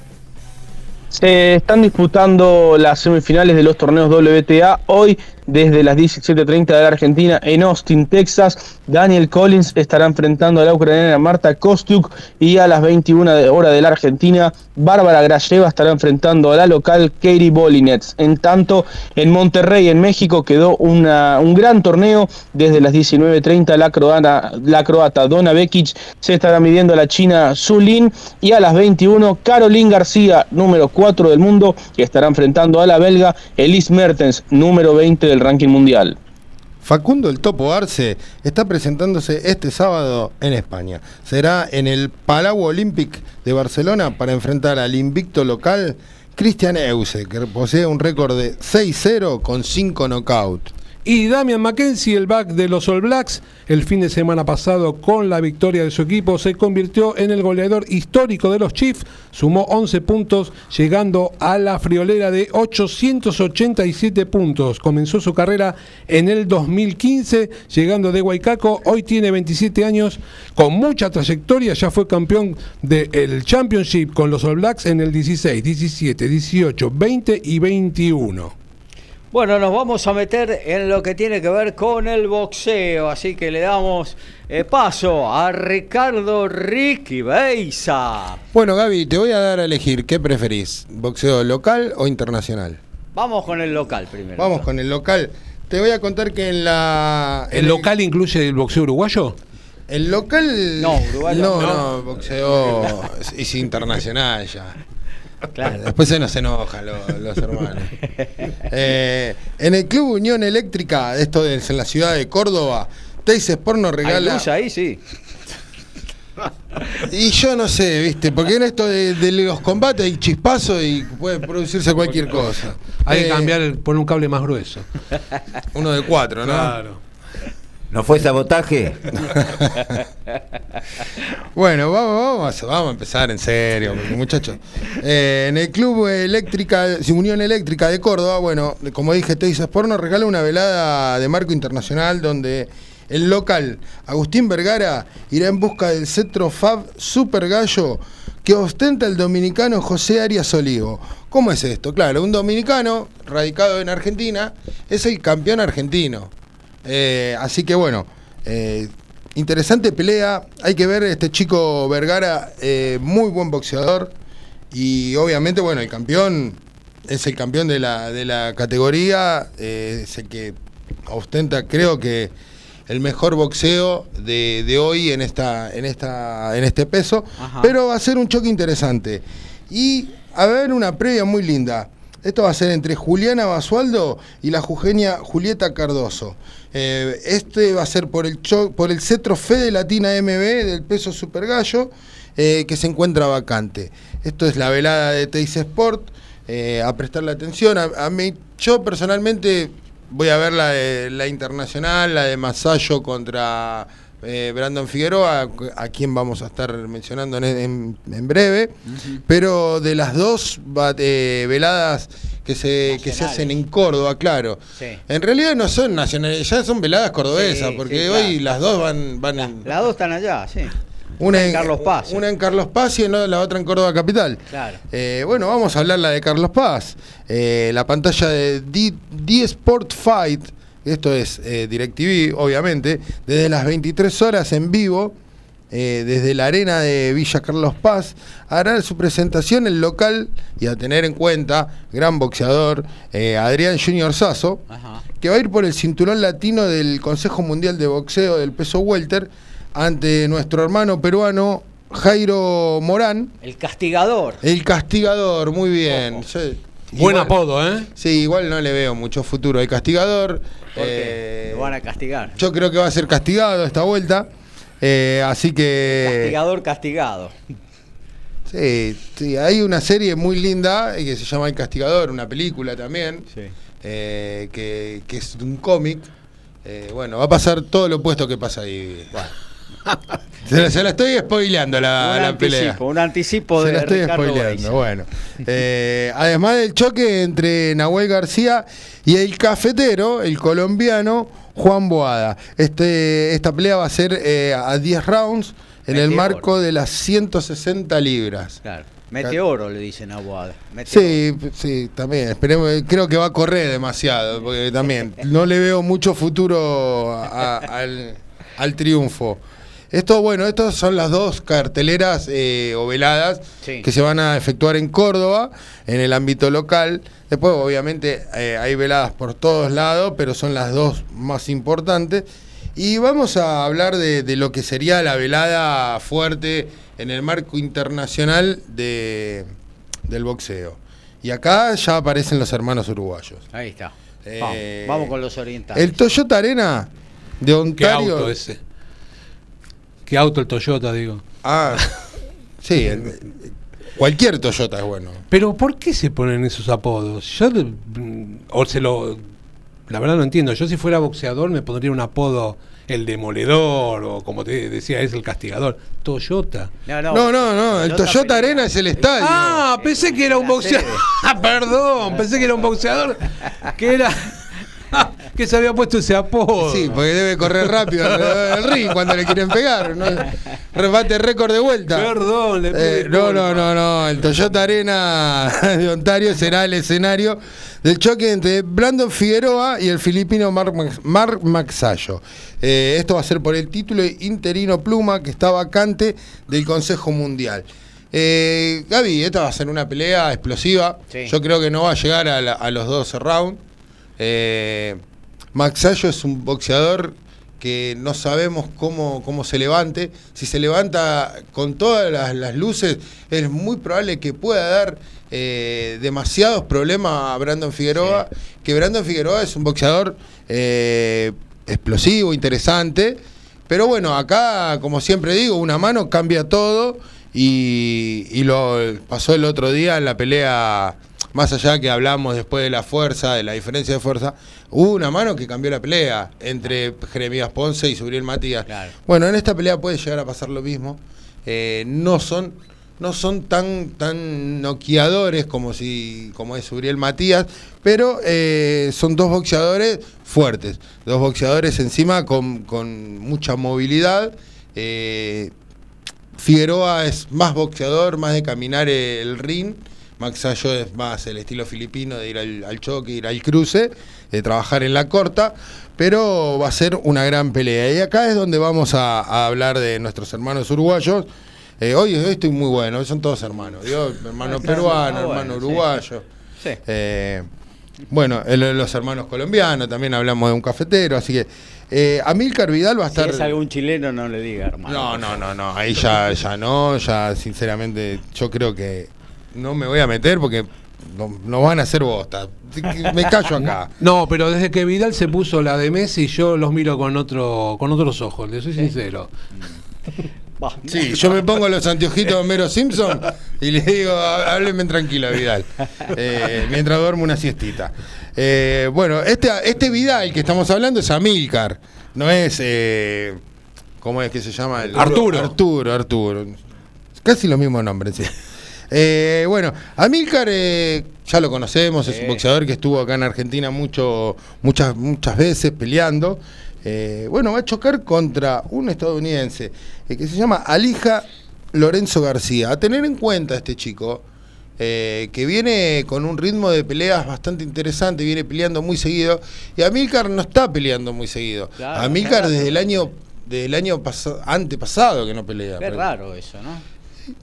Porque Leukovic... eh, Samson está ahí en, en la creme hoy en día. Claro, y los tiene siempre eh, en actividad sus boxeadores, ¿no? Sí, Es sí, sí. Salvo a Milcar, eh, que obviamente. Y no viene de dejar una buena imagen. O sea, ganó la pelea, pero no fue la Milcar que conocemos, que es explosivo, que, Claro. que eh, de una mano puede, puede ganar la pelea, no. Eh, viene de dar una rara, rara imagen. Pero bueno, va a estar enfrentando a este chico norteamericano en una pelea pactada a 10 asaltos, obviamente en la de peso medio. Sí. Eh, interesante para ver la de Amilcar, pero también es interesante la, la preliminar a la de Amilcar, Ajá. que va a estar peleando eh, Jared Hart. Eh, muy buen boxeador, ex campeón. Eh, va a estar enfrentando al mexicano José Reséndiz. También van a chocar en el peso medio. A tener en cuenta esta pelea, porque yo creo que va a ser el, el MVP de la, de, la, de la jornada o de la velada Ajá. Hard. Eh, sí, sí, sí, sí. Viene, viene acumulando eh, horas de, de ringside, así que tiene, tiene todo para ganar.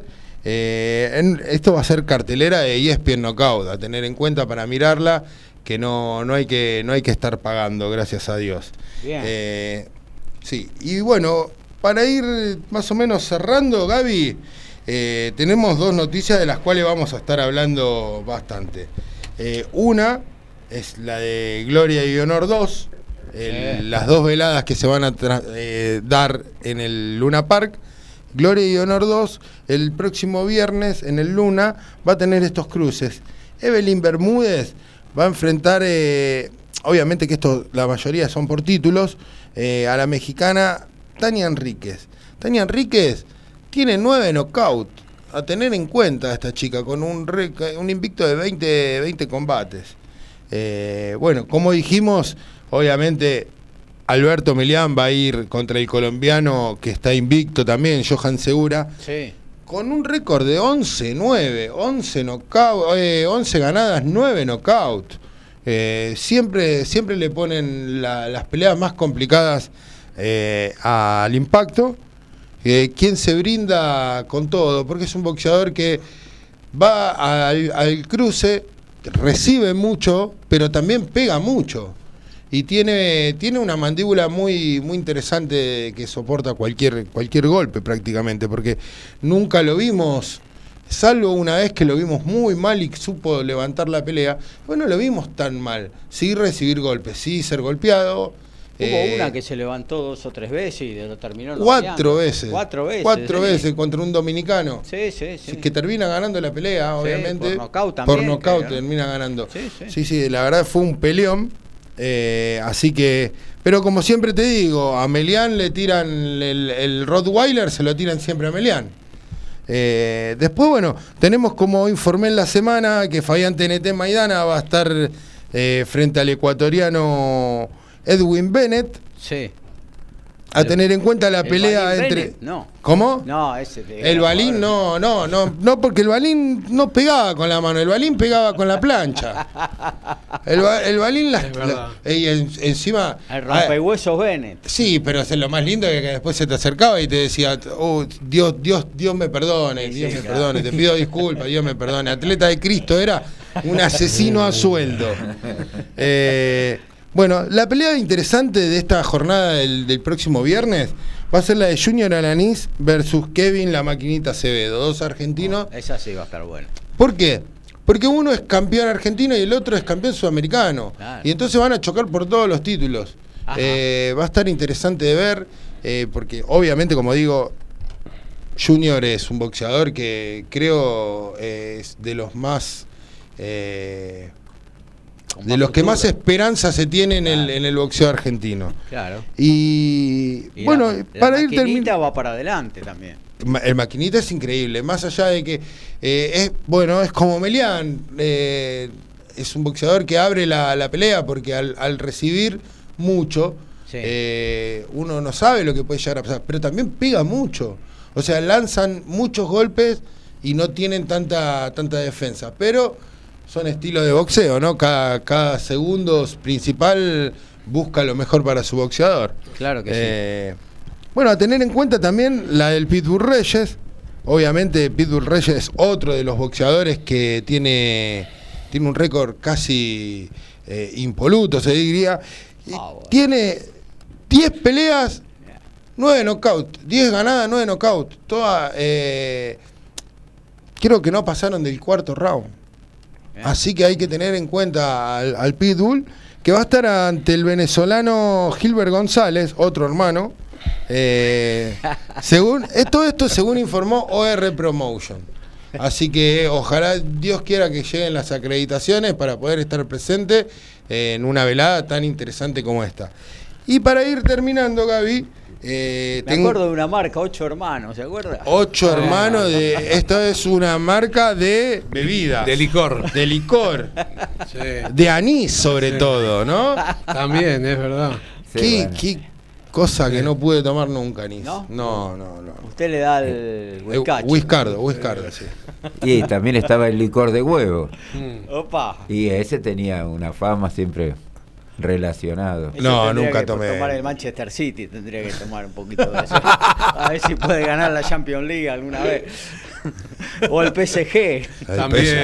PSG, mami. Y. Y una, una pregunta. Sí. ¿eh? No se sabe nada de. ¿De musculito? de porque mu- lo extrañamos hace mucho, ¿no? a ¿O mu- se retiró? Musculito Blanc. Sí. Musculito Blanc eh, tenía que hacer una pelea y se le cayó.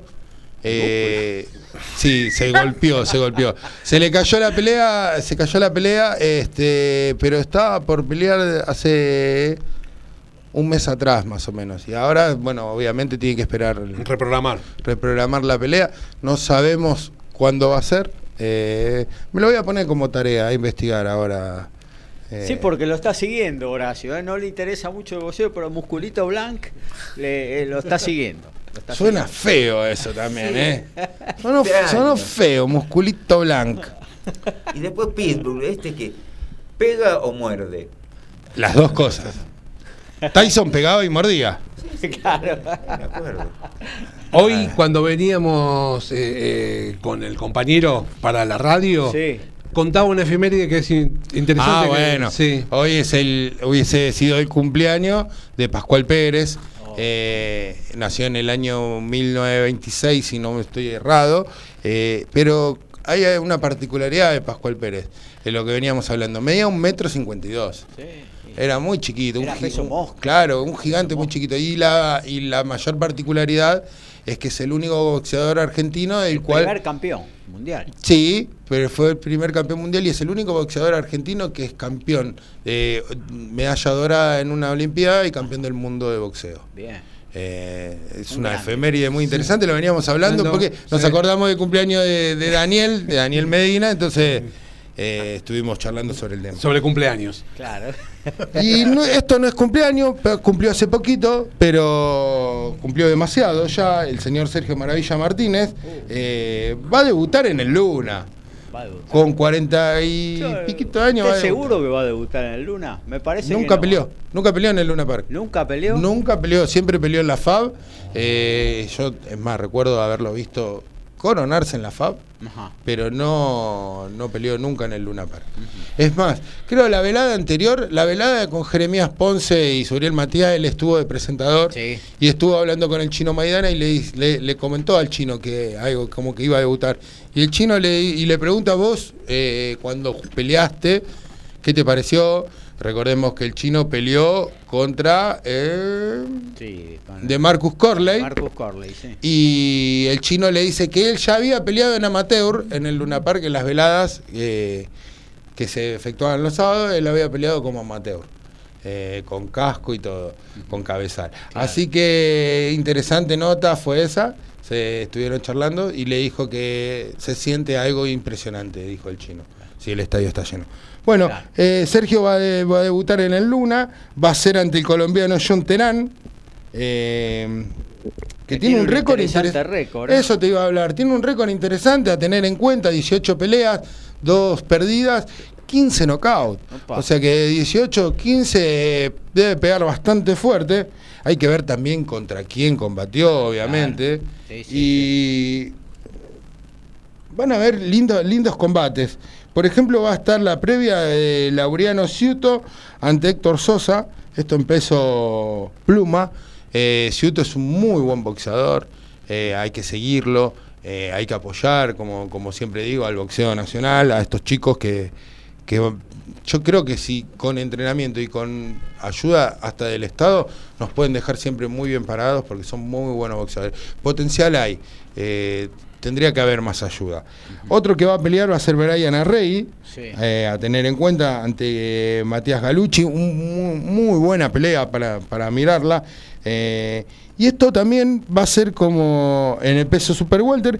Y va a haber algo interesante. Va a estar la avant premier de la serie eh, de Ringo, de Ringo Bonavena, que se va a estrenar en Star Más el 24. Esto es el 21, se hace la van premier. El 24, eh, por Star Más, eh, yo creo que tiene ocho capítulos, eh, la serie de Ringo Bonavena.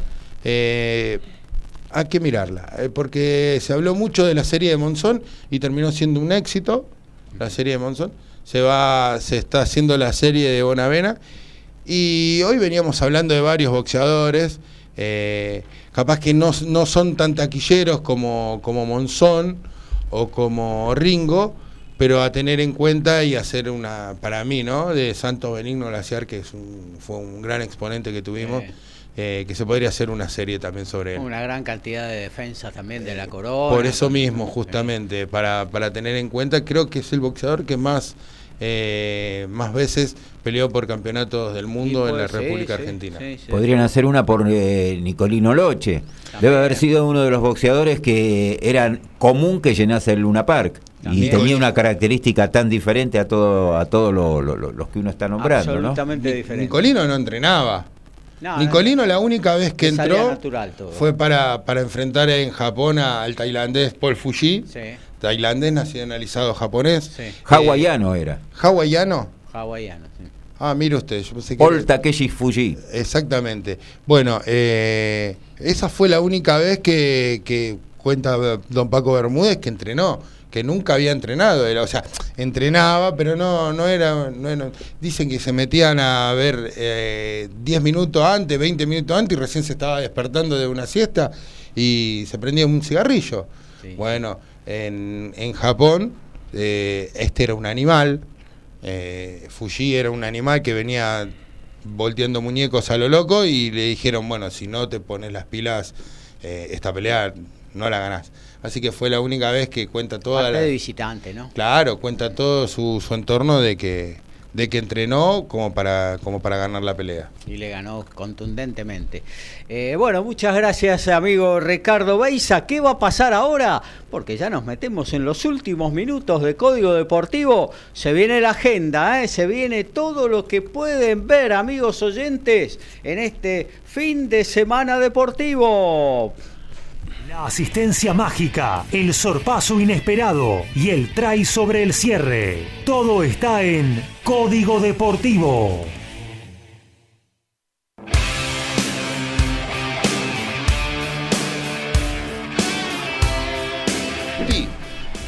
Y desde las 17 por ESPN tenemos Platense con Central Córdoba. En el mismo horario TNT va a transmitir Gimnasia Esgrima de La Plata y Colón de Santa Fe 19.15 ESPN Lanús River. 21.30 TNT Atlético Tucumán y Banfield. 21.30 ESPN Newell's Boys Barraca Central. Mañana a las 17 TNT con Independiente Instituto 19.15 ESPN con Huracán y San Lorenzo 21.30 TNT Talleres de Córdoba y Vélez 21.30 ESPN Tigre Argentinos el lunes 17 horas ESPN con Godoy Cruz Racing 17 horas TNT con Arsenal Belgrano y cierra 21 horas TNT con Boca y Defensa y Justicia. En estos momentos se puede ver la final de Dubai por E ESPN 3. Daniel Medvedev ganó 6-2 el primero ante Andrei Rublev. En tanto, eh, en Acapulco la final a la medianoche por eh, ESPN 3 también. Tommy Paul ante Alex de Miñaur. Y desde las 18 el día de hoy por Star Plus. Sebastián Báez ante Tomás Echeverry. Semifinales de Chile. La final de Santiago de Chile mañana a las 19. En principio solamente por Star Plus. Y esta noche, de las 22 horas, la plataforma Dazón nos presenta al mexicano Ángel Fierro versus el uruguayo Eduardo Estela. Esto es por el eh, ligero de la categoría, eh, por- perdón, por el título de Nabo OMB de la categoría ligero. Teis Sport desde las 23 horas, Agustín Vergara versus eh, José Arias Olivo. Esto es por el título argentino Super Gallo. 23 horas D Sport Fight, Adrián Junior Sasso versus el, peruano Jairo Castigador Morán. A las 23 horas E ESPN 2, Brandon de Headbreaker Figueroa versus Mark Maxayo. Eh, va a estar la pelea de Amílcar Vidal versus el estadounidense Alija Lorenzo García. Y mañana, 22 horas, E ESPN Extra, Daniel el Alemán García versus nuestro amigo el kazajo Abduraimov. Otro hermano. Y rugby hay un montón. Y yo voy a decir algunos partidos más importantes que también son un montón. Como por ejemplo, dentro de un ratito, 13, 15 horas por, por estar más Castres frente a Lyon. Más tarde por la Premiership. Y también por estar más a las 14 y 15, Harlequins frente a Exeter. Eh, volvemos al top 14 a las 17.05 Toulon Stade francés por eh, ESPN 3 el que me preguntabas hoy de la columna Dogos versus Peñarol 19 horas también por E ESPN 3 mañana domingo lo más importante a las 12 horas ESPN Extra da por la, del el de la Premiership Sales Saracens. Por el top 14 Racing 92 Toulouse un lindo partido para ver va por estar más. Y cierra la super, el Super Rugby Américas a las 18 horas Cobra Yacaré por ESPN 4 almuerzo con la patrona, o llega la bondiolita, reunión familiar o un sanguchito y a seguir. Tiempo de almuerzo, momento de despedida en Código Deportivo.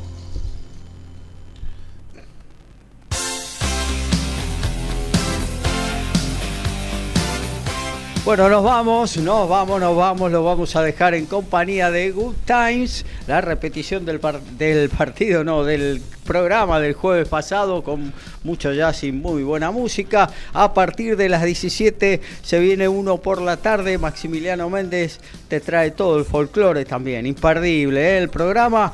Y nos vamos, nos vamos yendo. Saludamos a Horacio Boquio, hasta la próxima y gracias Horacio. Chao, hasta el miércoles. Vamos a tener actividad como casi todos los miércoles con Copa Argentina. Claro que sí, Lautaro Miranda, un abrazo grande, nos reencontramos en la mitad de la semana. Abrazo grande Gaby, muy buen fin de semana para todos y esperemos que haya campeón argentino a nivel ATP. Un saludo para todos. Eh, amigo Alfredo González. Muchas gracias muchachos y audiencia con la alegría enorme de estar nuevamente presente acá en el estudio. Nos estamos escuchando el próximo miércoles en Código Deportivo y en TMO. Claro que sí, Ricardo Ricky Beis, agradecido por estar. Bueno, Gaby, como siempre es un placer. Te cuento que Independiente de Oliva Sí. le gana 71 a 70 a San Martín de Corrientes. Y en la, en la Quali 3, Sí. Mark Verstappen eh, acaba de superar en el primer puesto a Leclerc. Se, Checo Pérez se viene metiendo tercero y Carlos Sainz cuarto.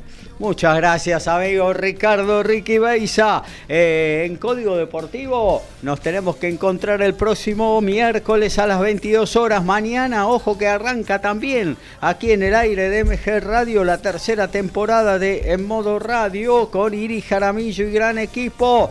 El miércoles nos reencontramos. Buen fin de semana. ¡Chao!